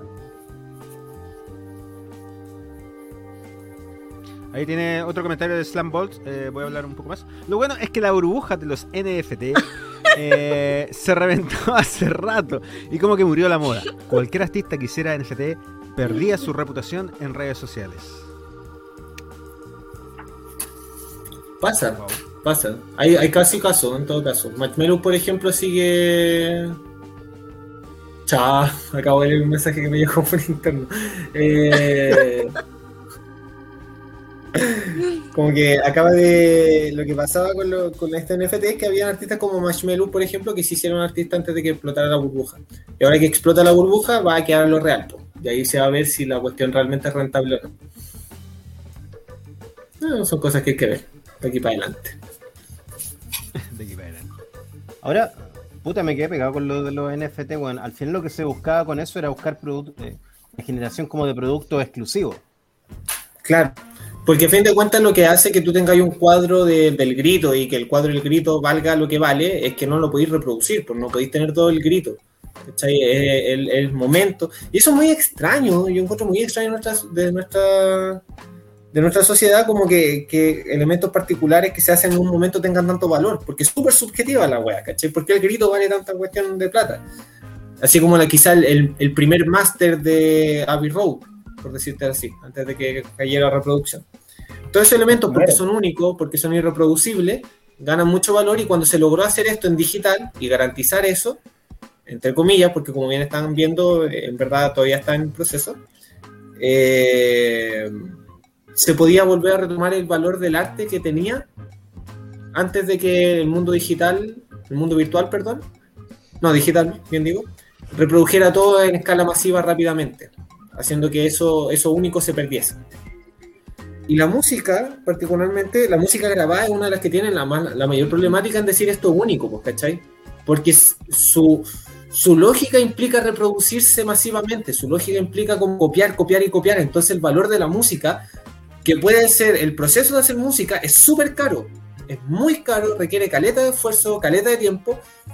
pero el valor final del producto es súper barato porque reproducimos caleta de veces esto. po. Entonces pierde este valor de unicidad y se vuelve un, producto que sale al, relación a su producción masiva. po. Entonces no te, no te es tan rentable por lo mismo, ¿cachai?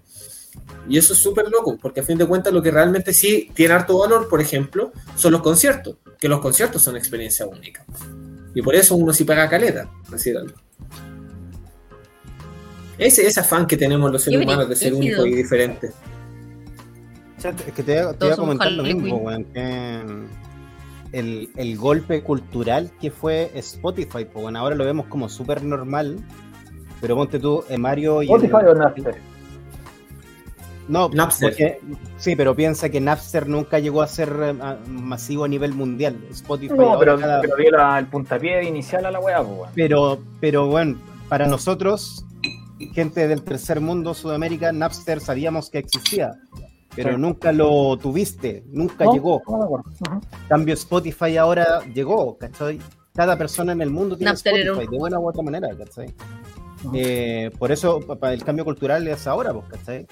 Piensa que en Napster tú seguías pagando, tú pagabas, seguías pagando por las canciones, ¿cachai? Tú comprabas canciones. En Spotify no, tú pagáis la suscripción. Y si es a, que, a estar y tienes acceso a toda la música del mundo, pues, ¿cachai? Eh, es cuático, pues, weón, el impacto cultural que esa weón, nosotros, a nosotros, a ti, al Gabo, a mí, weón, nos tocó estar pegado a la radio esperando que sonara el tema que te gustaba para poder tenerlo, pues, weón. Y que el locutor no hablara. Para poder Y el no grabarlo. la Sí, ahora, no hoy necesitáis día- DJ, pues necesitáis la aplicación Hoy nomás. día venía en el metro, weón, y me acordé, oye, weón, había una mina que era, no, creo que era argentina, weón, se llamaba Rosana. Weón, la busco, weón, toda su discografía de inmediato, pues, weón, ¿cachai? Esa weón era imposible hacerla en los 90, al principio del 2000, pues, weón. Teníais que recorrer patronato completo, el bio, weón, a ver si encontraba alguna weá con Exacto. discos. O te llenáis O el de final de la feria. O te final de de la feria. El Ares era, weón, puta. Descargue un una canción por 20 virus, pues, weón. Hay un comentario de nuestro amigo Slam. Dice, Microsoft trató de hacer un servicio de streaming el 2007 con los Zune, que era la competencia del iPod. El problema es que en este tiempo, en ese tiempo, perdón, quería suscripciones y iTunes fue mucho más popular. No está todavía la, la di- la dinámica de suscripción. Eh, No, de sí. hecho, también dice que ahora hay tantos servicios de streaming que inventaron el cable de nuevo. Como que está todo muy inalámbrico. Ya, Piensa que cada canal de cable ahora tiene su versión en, en, en streaming, su, su propio Spotify. O sea, su propio Netflix. Netflix. De Oye, hecho, propósito, entre, entre paréntesis, antes que se me olvide, salió un Netflix. ¿Cachaste que la weá, no? ¿Cómo? Pero que un- salió un Netflix. Pero no, no está ya la weá, pero tiene, tiene series y películas falsas. A ver, me explico. ¿Cómo haces una serie? Por ejemplo, ¿te ¿Para dónde acordás? Todos, todos vi- todos vieron Friends. O en alguna. Sí, sí. ya. Sí. ¿Te acordás? Joey, Trivian era un actor y trabajaba en una serie de, de. Ramones. ¿Te acordás? Sí. ¿Te acordás, no? Que el tipo trabajaba Sí. en telenovelas dentro. Ya, pues, y esas telenovelas están en Netflix, pues, weón. ¿Cachai? Bueno, son todas las series ¿Qué? y películas, o sea, no todas, pero películas y series ficticias que salieron en otras películas o en otras series, la hicieron en esta weá, pues, weón. Una weá ridícula. Bueno, yo estoy que pago la suscripción por esa weá. Pero, ¿las hacen o es así como la talla de que está ahí la weá? Weón, eh, o sea, es que eso es lo que quiero ver, pues, leí la noticia, ¿cachai? Quiero ver si es que efectivamente los tipos están haciendo series y ¿Cómo se- capítulos de series falsas, ¿cachai? Eh, o sacar, o recortaron escenas de alguna otra weá y hicieron un copy-paste. No sé. No, ¿Cómo se escribe eso porque no lo pillé en internet? como la. No sé si ven Los Simpsons. No. Sí. Lo vi, ¿Alguna vez lo vi? no lo sigo. Ya en Los Simpsons hay un actor que sale, que es el Wolfgang, no sé cuántito, que es una parodia a, ¿a Schwarzenegger? a Schwarzenegger y Stallone, pues, weón. Y, hay unos weones que tomaron cada vez que salían pedazos de las películas, como en la serie, las juntaron todos, pues, weón, y hicieron la película completa. De hecho, debe estar en YouTube la weá. Y la weá tiene coherencia, que es lo más ridículo, pues, weón. Entonces nadie sabe si, si los creadores de Los Simpsons de verdad lo pensaron como una película que se mostrara así como por partes, o fue un. ¿cachai? Mendoza. Mendoza, ¿viste? Este cabrón es de los míos. Oh, qué buena. Podemos a compartir el link, Gabo, para que lo Dale. echen vistazo. Dale. Oye, que decir que me metió, bueno, ya me quiero hacer la suscripción. Bueno, igual para complementar por mientras lo que decían, claro, algo que pasa muy brígido es que muchas veces uno piensa que la música, como que el músico puede generar algún tipo de tendencia, pero en el 99,9% de los casos, el músico está condicionado al avance tecnológico y la tecnología te cambia caleta la industria. Incluso cuando la tecnología no necesariamente tiene una referencia directa a la, a la, a la industria musical. ¿cachai? O sea, el desarrollo del streaming no necesariamente partió con una función musical, pero cambió toda la industria musical. Y esos cambios tecnológicos uno siempre los tiene que tener porque sobre todo en el último tiempo son así de rápido. Se han acelerado. Entonces, Pero ojo, eh, lo, lo que sí, lo que sí tú ha, ha pasado desde siempre, pues. sí, solo que ahora es más rápido. Absolutamente sí, porque el desarrollo tecnológico es más veloz, ¿cachai? Pero si nos vamos, por ejemplo, más para atrás, cuando los tipos grababan a una pista, cuando llegó el, el tape de la, la cinta de, de 8 tracks, o la, la- la que grababa 8 tracks, bueno, fue un- una revolución, ¿cachai? Porque finalmente podía grabar por capas. Pero ahí está la weá que. Nes- a ver, su- sube para cachar el nombre, es Netflix, ¿cierto? Netflix. Es lo mismo que Netflix, pero con una S antes de la. Claro. ¿Cachai? Good Way Hunting Dog. Es Ah, Wea horror. rara, weón. ¿Y esta weá dónde la sacaste, weón? Bueno, lo vi en. salió en las noticias, o sea, en. Simple Jack, no sé, ¿me cachai la weá rara? Simple weón? Jack es la weá de. de ah, Tropic Thunder. Ah, no, ahí me pillaste, no, no cacho la referencia. Ahí está. The Magnificent Tree. Y ese de, de- Oye, el, También te dividió así como por. Deberíamos pagar una suscripción y hacer un, un, Mira, un capítulo especial para ver Sí. esta weá. Mira la, la de mi La de pobre- por mi pobre angelito. y el- los capítulos de Tommy Daly, pues weón. con mi. Wea. Gandhi, cacha, Gandhi 2 y parece eh, Heisenberg. Ahí está la que Cambio. Tristan. McBain. McBain, pues weón. Está McBain, Jack Slater, que es del el último era de acción. The Lucas Sí. Lee Collection. De Lucas, Lucas Lee, de. Los eh, Scott hermanos. Mira, Pilgrim. el- oh, esa es buena. El Amistad 2, esa weá sale en. en un Scary Movie. Sí, Están parodiando a, a DiCaprio. Ah, Pero el tipo dice: Soy el, el- el rey del mundo, como el DiCaprio en el Titanic, y lo están puta a amistad. puro látigo, pues weón. Sí, pues, weón. Oh, Titanic Dios. 2. Stones Nation, que es la película de, de Bastardo sin Gloria. Ah, no la caché, weón. Ay, la wea buena. Ah, buena, sí, la que hace ella. No dijiste nada, Tefi. Ah, sí, esa la que. Eso. Sí. Pero sí, sí, sí sé cuál es él. Oye, weón, y el catálogo es es bastante amplio para hacer Sí, weá. Está Si le dais clic a alguna weá, ¿qué pasa? Mira, oye, si Mira, fíjate. hacer una... Fíjate, estoy bajando y mira cómo avanza la, la, la barrita aquí. Mira, ¿Dónde, dónde? No la, no la veo, weón. aquí al ladito, mira. Ah, La oh, barrita de. Oh, ¿Verdad? Oh, qué escaleta. Diablo. ¿Alguien ve Lucifer? No, weón. Ya. Mira, ahí está la de, la de Friends. Eh, ¿Cómo sale? Mac, Mac, Mac and Cheesy. Mac and cheese. ¿Cuál? ¿Mac and cheese? La de ver, ¿Qué pasa si Friends. le clic? no, y dice el actor Joey Triviani, weón. No es más LeBlanc, ¿cachai, no? La weá buena, weón. Oye, yo para hacer una vaquita y pagar una suscripción. Deberíamos hacer un capítulo para ver puras de esta serie. Sí. Se va a venir en por Twitch. Por Twitch vamos a tener el live próximamente de análisis eh, de películas. Estamos buscando el nombre. Así que para que Slambolt y varias gente que nos esté viendo en Twitch esté atento a esos próximos análisis. No, está buenísimo. Tenía, tenía unas previas de las imágenes que. Mira qué dato te sacaste, Mario. Qué datas. ¿Cuán- Datazo. Sí, ya. Fin del dato de vital importancia, sigamos. Eh, En serio. Oye, Hicimos mucha propaganda. interesante. No les voy a mentir. No les voy a mentir, no, no sé cómo, cómo mi chica volver a la musicología después de este datazo. Ahora quiero ver las películas. Ya ponte cualquiera más. Ya estábamos en el impacto tecnológico justamente en, relación a la música, tanto en ejecución como cultural. Mm. Bueno, sí, pues, o sea. eh, Ahí como, como que algo que toca a los músicos, y esto ya lo digo particularmente para los músicos, la, tecnología abre nuevas musicalidades, pues, ¿cachai? No abre solamente como nueva industria y nuevas maneras de relacionar, sino nueva música. Música que no se puede escuchar antes. Cosa de ver el Teremín, pues. Cuando salió el Teremín, todos decían que esta cuestión, y después el Teremín salieron géneros específicos de Teremín.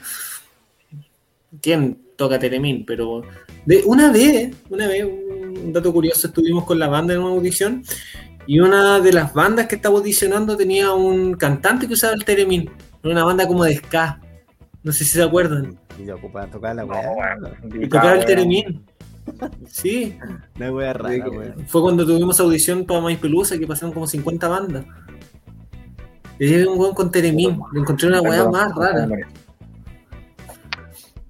Bueno, pero a ver, ot- otras cosas que quizás yo me gustaría decir algo como ya para hablar más general, que yo siento que que es importante pensar en la música que escuchamos. Es súper importante pensar en la música que escuchamos porque detrás de la música que escuchamos hay muchas cosas. Hay significado, hay proceso, hay tecnología, hay implicancia, hay cosas que nos tocan, po, que, que son parte de nuestra vida y que muchas veces nos definen, definen quiénes somos y cómo nos posicionamos en este mundo, o al menos nos ayudan a, de- a definir identidades. Cuando yo digo yo soy rockero, estoy poniéndome en un mundo. Ahí está mi. Creo que mi listado de hoy. Ah. Creo que espérate, sigue espérate. mandando. Ver, Tengo a Carol G, no- por alguna razón tengo a Carol G. Por los comerciales. Creo que puse bichota. y, hoy día me di, me di una selección con My Chemical Romance hoy día. Está Voy bien. a- Pero pesado. voy- si voy sí, si voy a bueno, era bueno My Chemical Romance. Si lo veis en contexto, los culiados eran muy buenos. Ujú. Oye, yo lo escuchaba en mi, en mi adolescencia. Era la, la última wea que estaba escuchando hoy día cuando venía a la pega. Ah, la moral de ayer. Y ese, ese, ese tema, canción bonita, que yo. Les voy a contar una diferencia. Yo, como que hubo un tiempo en que tocaba en las micros. eh, y no me iba tan bien. No me iba mal, pero no me iba tan bien. En comparación al contraste físico. Bien, me gusta. Dale, Black Betty de Run Jam, después una canción de Naruto, de and Kicks, una versión acústica de Toxic de Britney Spears, Ya. Una banda de Stoner, un que Mother Funk, bueno, culiados, ¿no? Qué bueno. ah, otra de Naruto, I Like the Wind, y de Placebo, Judas Priest, creo que es raro mi playlist. Me encanta ese, escucho de todo. Ese es un escucha de todo, escucho de todo. Ah, ya, pues, entonces tocaba en, la- en las micro y, y me cansé en algún momento de llevar tantas cosas. Entonces dije, ya, ¿qué puedo hacer? Hablar. Hablar me sale gratis, no tengo que cargar nada ni una cuestión. Y me puse a hablar de temas como estos en la micro. Y la gente por alguna extraña razón le gustaba mucho. Me dan harta plata por eso. Y uno de los temas que hablaba era este de Canción Bonita. Y que Canción Bonita, una de las críticas que hace es que como que todas las canciones son fácilmente reproducibles, las que suenan en radio, pero también homogenizan un discurso, ¿cierto? Nos dicen, por ejemplo, cómo tiene que ser el amor, nos dicen, por ejemplo, cómo tienen que ser las relaciones entre eh, afectivas. Eh, y estos discursos, la- yo hablo sobre todo desde los discursos que trae la música, muchas veces nos permean sin querer. pues, O sea, no es que, una, que yo porque escuche, no sé, por reggaetón significa que voy a, o sea, reggaetón misógeno por ser específico, voy a asumir que ya, porque tiene letra misógena, yo me voy a convertir en misógeno. Pero si empiezo a rodearme constantemente con este tipo de mensajes y los escucho diariamente y se vuelven parte de mi realidad y mi identidad, fácilmente la música puede condicionar eh, una personalidad que se pueda terminar convirtiendo en misógena, ser un factor súper fuerte. Entonces es muy importante reflexionar por qué, dice lo que escuchamos. ¿Qué está diciendo Lucho Barrio cuando nos dice mi niña bonita, que no la quería cuando me dijeron que iba a ser niña, que yo quería que se muriera? Pero después que nació, ay, es que hay que cuidarle la cuestión. O sea, hay, un discurso ahí detrás. Eh, discursos que posicionan lo que somos eh, y que si los tomamos como parte de nuestra identidad muchas veces dice algo de nosotros también. po. Porque esos discursos dicen dónde estamos nosotros también en el mundo. Pero, ¿es así o es al revés? Argumento. Eh, la persona que escucha reggaetón misógeno es porque de una u otra forma ya estaba predispuesto a escuchar reggaetón misógino. O sea, o sea, a lo que quiero llegar es que independiente de si fue primero el huevo o la gallina, es que en el momento que estamos ahora, en el momento de ahora en el que podemos escuchar más atentamente lo que nos está diciendo la música. Porque la música tiene otras, tiene muchas relaciones y una de esas es poder. Y da lo mismo que vino antes, que vino después, pues si a fin de cuentas somos humanos, somos súper dinámicos y no vale la pena pensar en eso. Lo que sí vale la pena pensar es que estamos ahora. Ahora escuchamos cosas, ahora la música nos dice cosas y nos plantea ideas, pero son esas ideas, ideas para construir una, una mejor sociedad, para yo ser una mejor persona. Es que La es, música. ¿es eso lo que busca la música? Eh, Es una eso ya es una postura personal. por ejemplo, Misfits. Bueno, a mí me encanta Misfits, ¿cachai? Y Misfits en muchas de sus canciones, eh, puta, relataban historias de asesinos seriales, ¿cachai? Asesinos de mujeres y cosas así.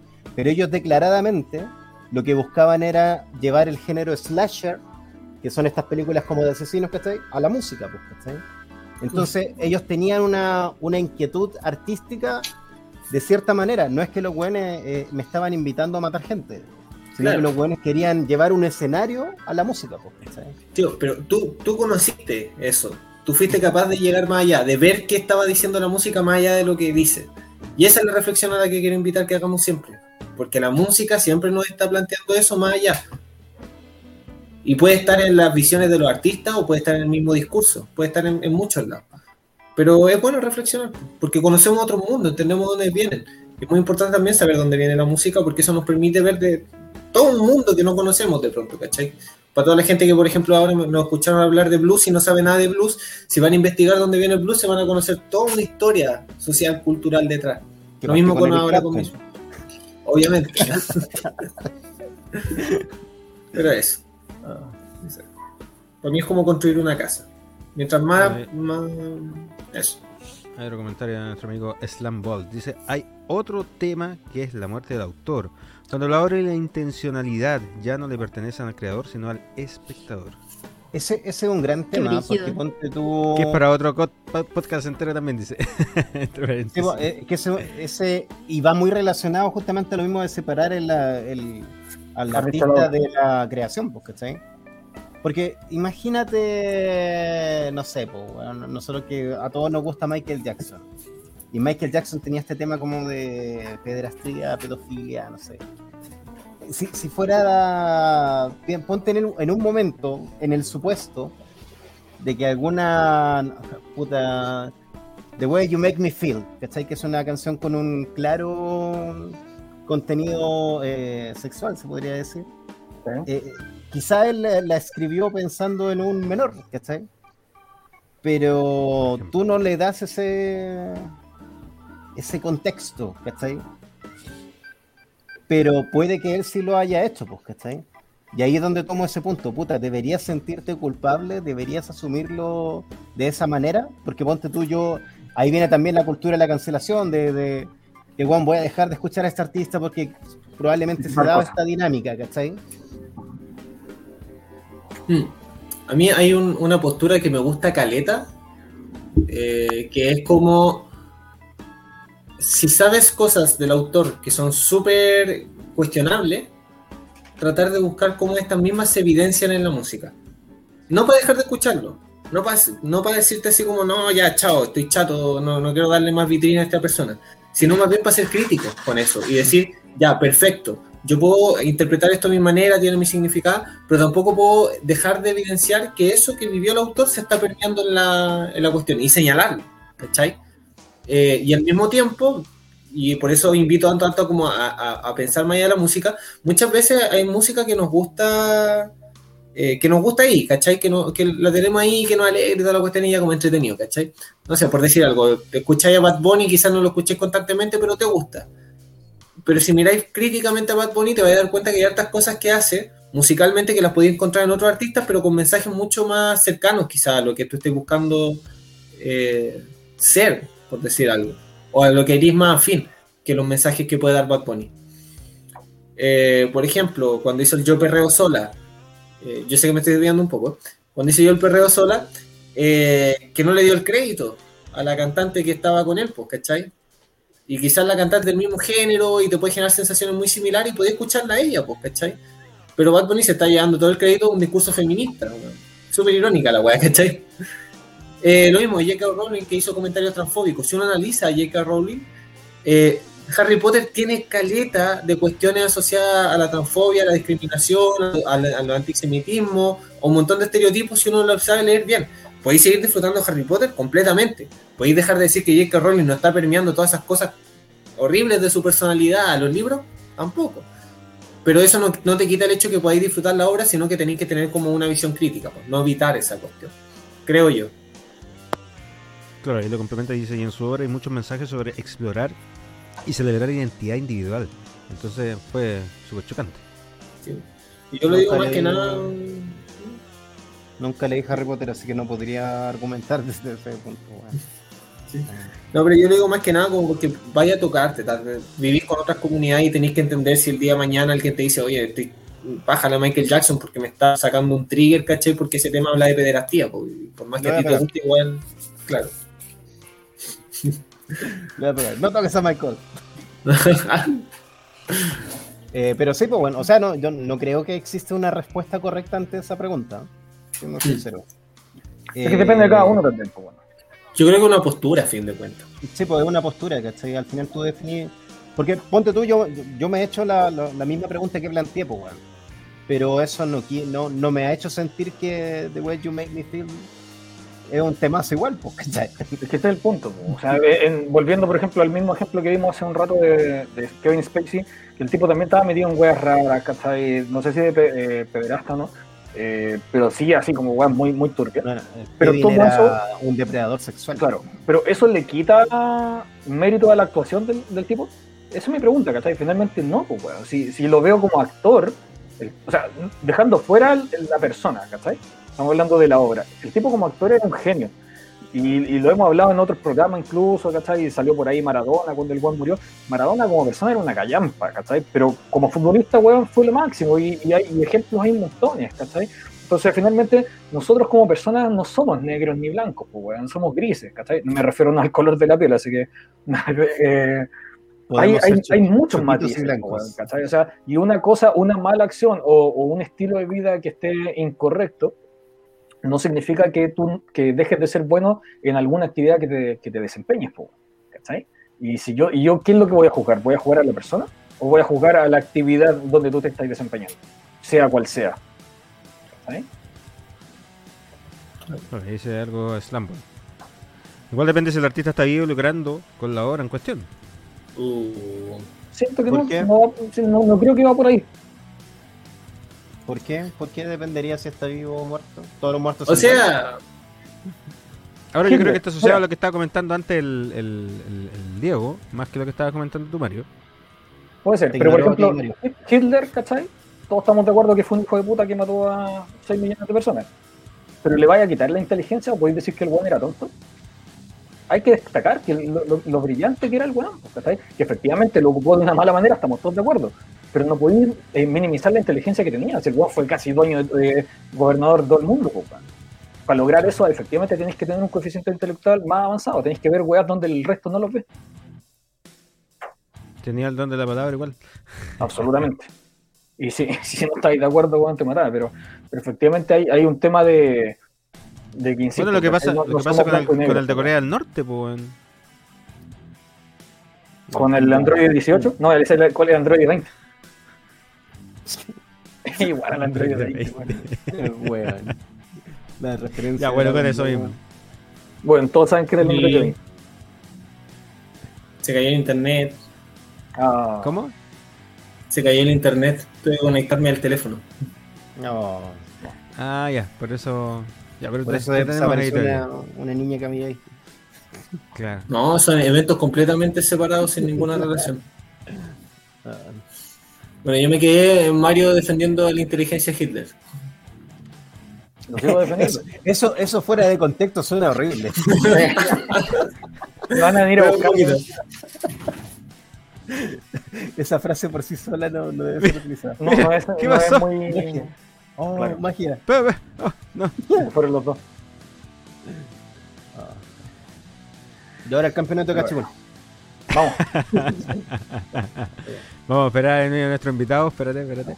Eh. Ya, pero weón, sacaste después, pues, weón. A tres. Pum. Uno, Dos, dos, tres.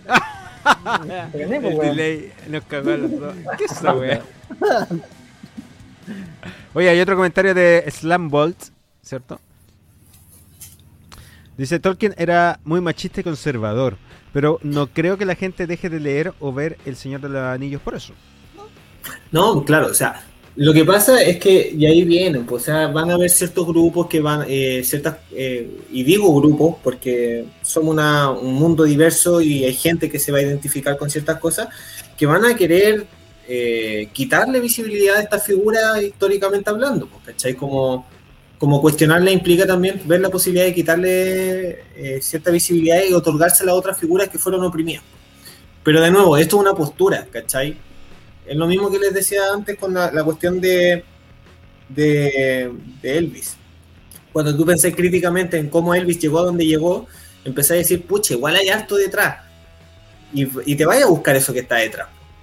Entonces, no se trata de, de como negar el talento de las otras personas, sino de relevar las personas que quedaron detrás, que quizás, aparte de ser buenos artistas, aparte eran buenas personas, pues, ¿cachai? O tenían un buen discurso. Y que no están siendo visibles porque estas figuras, que quizás no eran buenas personas, pero sí eran buenas artistas, están adelante, con talentos similares. Porque, vuelvo a lo mismo, la gente que está adelante muchas veces tiene que ver con industria también. Por algo hay tanto hombre blanco al frente, por algo hay tanto hombre solamente al frente, en su mayoría, en cierta época histórica, en cierta área, en cierta música. Sabemos que esto es una matiz, estoy generalizando. Eh, pero de nuevo, es una postura, cada uno tiene su, su visión de mundo y cómo quiere vivir la vida y cómo, cómo va a significar cada una de sus cosas, ¿cachai? No, no, no puede ir diciéndole, oye, tú porque estás escuchando Michael Jackson no eres una pésima persona, no, ¿cachai? Eh, pero creo que es bueno pre- preguntárselo, preguntárselo, reflexionar sobre eso. Sin duda. Sin duda. Oye, eh, ya vamos harto. Ya vamos- estamos cercanos a terminar. Nos quedan aproximadamente 10-15 minutos para terminar el programa de hoy. En lo que es este el eh, segundo capítulo del mes de agosto, dedicado exclusivamente a la música. Em, Recuerden que nos pueden estar eh, viendo eh, en las distintas redes sociales que tenemos de Facebook, YouTube, Twitch e Instagram. Y también nos pueden escuchar. ¿Me estás robando el papel? Es que, te- es que estáis pegate, Fi. Debo decir que estás en modo quieta. Mira, de hecho voy a hacer. Oye, Mira, yo mira, que ahí recién bien a. Ahí recién te despegaste. Ahora, Así que ahora por te favor, mueves. ahora nuevamente, Tefi. ¿Dónde nos pueden escuchar eh, la gente? ¿Dónde nos puede ver? No, si ya lo dijiste. Por Instagram. CPO-canal-oficial. Ya, pues cambia la cuestión. Por Facebook. ¿Ah? Cámbialo. Cámbialo. Ja. Y lo bonito, po. Dime lo bonito. Dímelo, weón. Ya, pues, Facebook, también. CPO-canal oficial. Oye, ya, ¿qué lo va a decir? Tuyo. Si te estás diciendo tú, pues, mujer. Ya, pues, coordinamiento, coordinamiento. Me sonó que me están interrumpiendo. Y YouTube y Twitch Sí, sí. como CPO X oficial. Estás pegada. Estás pegada. Pero Yo me veo súper bien. ¿No? Pon el- el- la canción de No tiene, Proyecto 1 no de tiene fondo, nada que ver, igual te pegaste. Vamos, Pon la canción de Proyecto 1 de fondo ahora, right now. Es porque el Diego no me quiere dar internet. Pero si te di internet, aunque estemos en, en situaciones geográficas completamente distintas. Ahí sí. Mentira, no, me estáis dando internet. No, Maldita pues, rata. están dando, están dando. Oye, eh. No era una mentira. Ah, Pero si estoy aquí, eh, pero está con un delay, pero de los mil demonios. ¿Nos recuerdas a Mario en, su, en los primeros eh, live? es el Diego que no me quiere dar internet. Tefi, cuesta entrar 5. 1, 2, 3, 4, 5. Ah, no, no es tanto, no es tanto. No es tanto. dos segundos nomás. Sí, sí, está bien, está bien. Oye, eh, Tefi, ¿qué invitados tenemos la próxima semana? La próxima semana tenemos un grupo que se llama Compass Lane, que va a estar súper bueno. Nos van a hablar de sus cancioncitas que han sacado. Eh, no sé si van a estar dos o tres de los integrantes de la banda. Y va a estar bueno. Va a estar Sí. muy bueno. Se ha entretenido, de hecho, no, De no- hecho, ya ellos ya empezaron, ya pusieron una publicación para la próxima semana. Así es, así es. Así que ahí al, al final eh, del programa vamos a ir indicando sus redes sociales también para que se vayan haciendo la idea de qué invitados vamos a tener la próxima semana en nuestro querido live. Oye, eh, no sé. ¿Qué te pasó? No, no. Hablen, estoy haciendo. Ah, ya, relleno, relleno. relleno. Relleno. Y Después dicen que hablo mucho y ahora que los dejo hablar no hablan. Linda la cuestión. no, no, no, no nos ponemos de acuerdo, po. No decís cuándo podemos hablar y cuándo no. Oye, que andan violentos hoy día, weón. ¿Qué, qué pasó? Péguense, péguense. está pasando la cuenta, están súper agresivos. No, es que Tefi, nos sentimos invadidos. Ah, Con el Gabo nos sentimos invadidos porque es primera vez de que está el Tris y el, y el, Oye, de hecho, y el Mario a la primera vez. la Estamos con formación completa, pues. Claro, Por fin, muy bien. siempre Sí. Por fin. Así que podemos Siempre les pasa algo. Se ponen de acuerdo para no estar. Sí. Oye, ahí está el Instagram de nuestro querido invitado hoy día. Eh, ¡Del negrito! Técnicamente deberías cambiar tu seudónimo, no es algo racista. Debería ser como Chuck It. está apropiado. Lo estoy resignificando porque, de Ah, hecho, me dijeron así mucho tiempo de mi vida y con connotaciones positivas y negativas. Y ahora yo lo resignifico como algo, algo propio. Bien bonito, así me lo han dicho varias veces. Vayan a decirme está. choquito, les pego. Ahí está el Instagram de los invitados la próxima semana para que estén atentos también a sus redes sociales, eh, porque ellos van a estar la próxima semana aquí también conversando de música, de la música que hacen, de su trayectoria y vienen con alguna que otra sorpresa que no vamos a adelantar todavía. Las sorpresas no, No, no, no. eso. De hecho, ellos tienen sus canciones en, en, in- en Instagram, en Spotify y creo que también tienen canal de YouTube. Muy Bueno. bien, muy bien.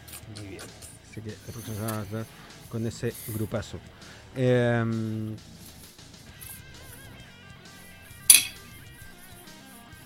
¿Qué fue eso?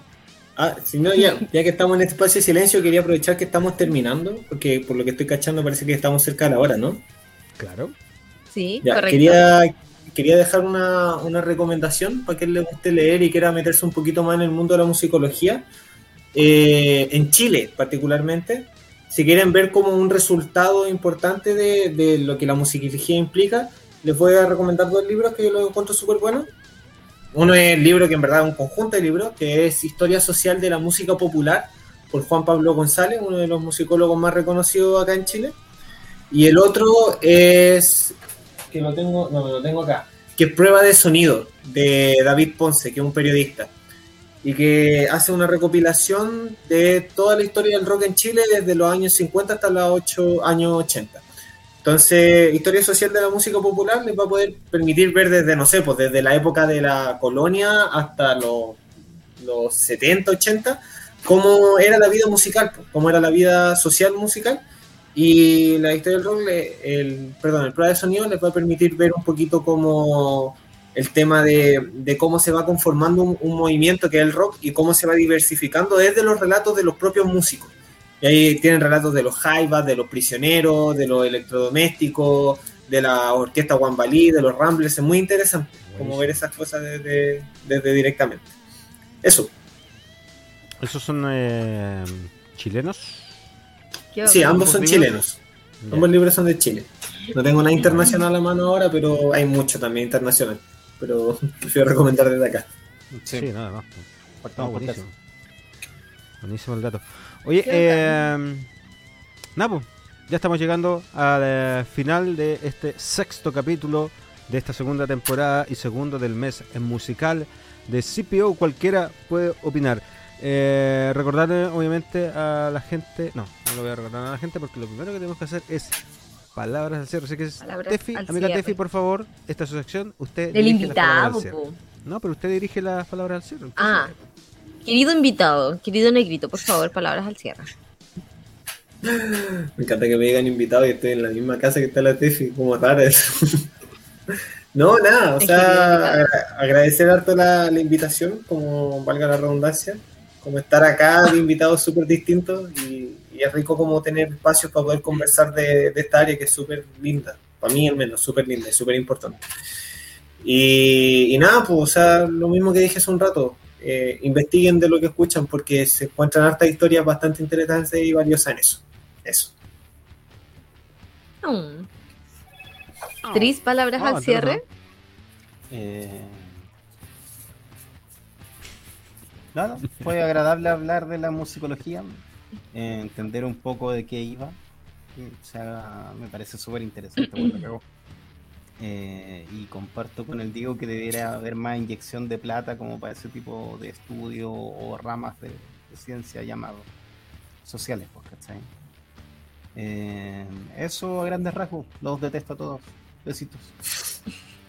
También. Besitos, caballero. Es muy bien. Besito, caballero. Mario, palabras al cierre. Em, no vean Space Jam, por favor. Qué wea más mala, weón. No pierdan dos horas de su vida, porque más encima es larga la cagada de película. Podría haber durado una hora veinte, weón, pero no dura casi dos horas la cagada. Weón, es como un comercial eterno que no termina nunca. Puta, weón, no, una paja molida, así que no la vean.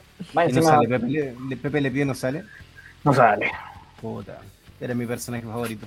está caído en acción. Así que no, no pierdan, no pierdan tiempo, no vean esa, esa weá.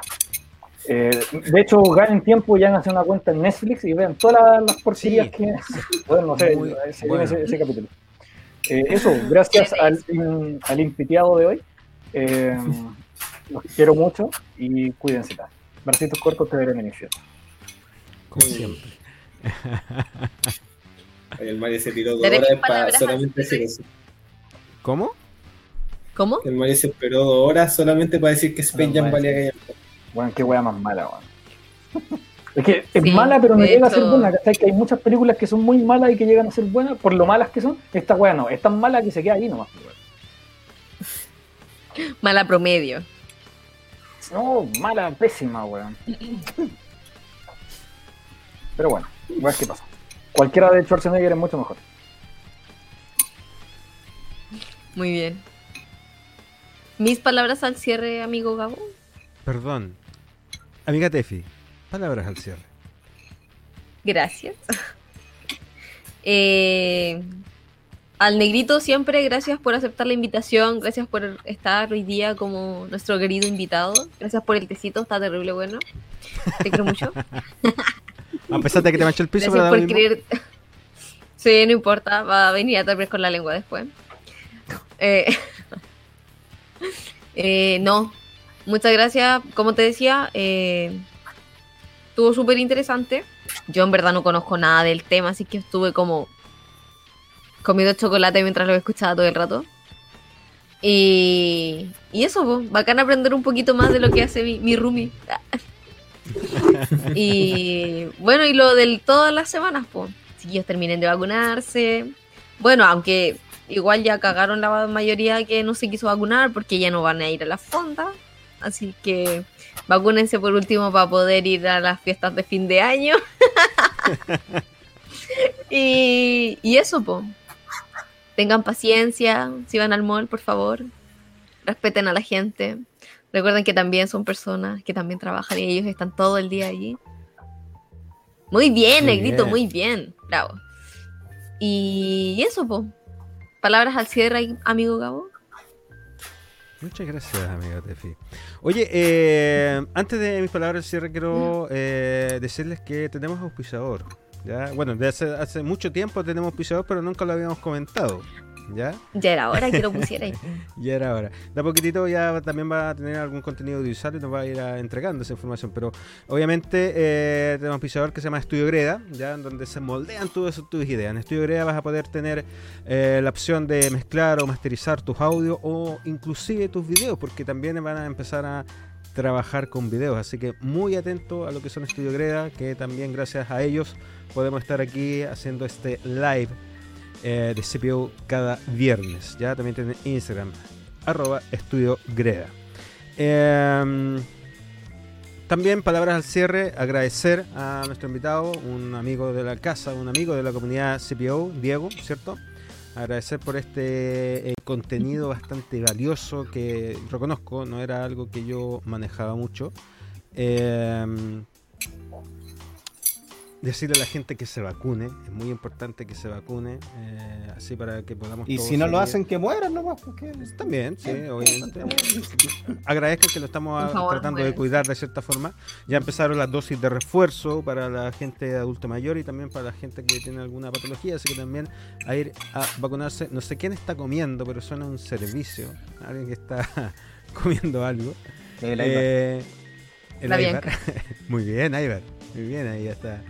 Eh, y nada, agradecerles nuevamente a ustedes chicos eh, cada viernes que están con nosotros. Agradecerle a la gente que nos vio. Recuerden por favor eh, eh, vernos cada viernes. O sea, no, no por favor, sino que recuerden vernos, vernos cada viernes, ¿cierto? En live y seguirnos en nuestras redes sociales. No, por favor. Vean dónde Sí, saqué el, el- Aquí, por me- favor, me- weón, me vean, traspapelé.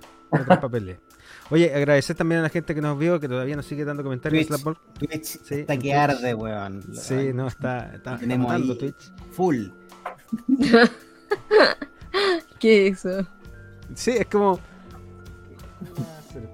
No, no sé, lo- no alcanzo a entender lo que es eso. Es como una cabeza de una serpiente, donde sí. Creo. Estábamos Sí, como con la boca abierta. Estábamos con interacción ahí de memes con la gente de Twitch. Así es. Tiene cualquier meme Twitch. Oye, ya, ahora sí. Agradecemos. eh, nos vemos el próximo viernes con un nuevo live en lo que en esto que se llama CPO cualquiera puede opinar. Así que nos vemos. Se cuidan todos. Hasta la próxima. Chao, chao, chao, chao, chao, chao, chao, chao, chao, chao, chao.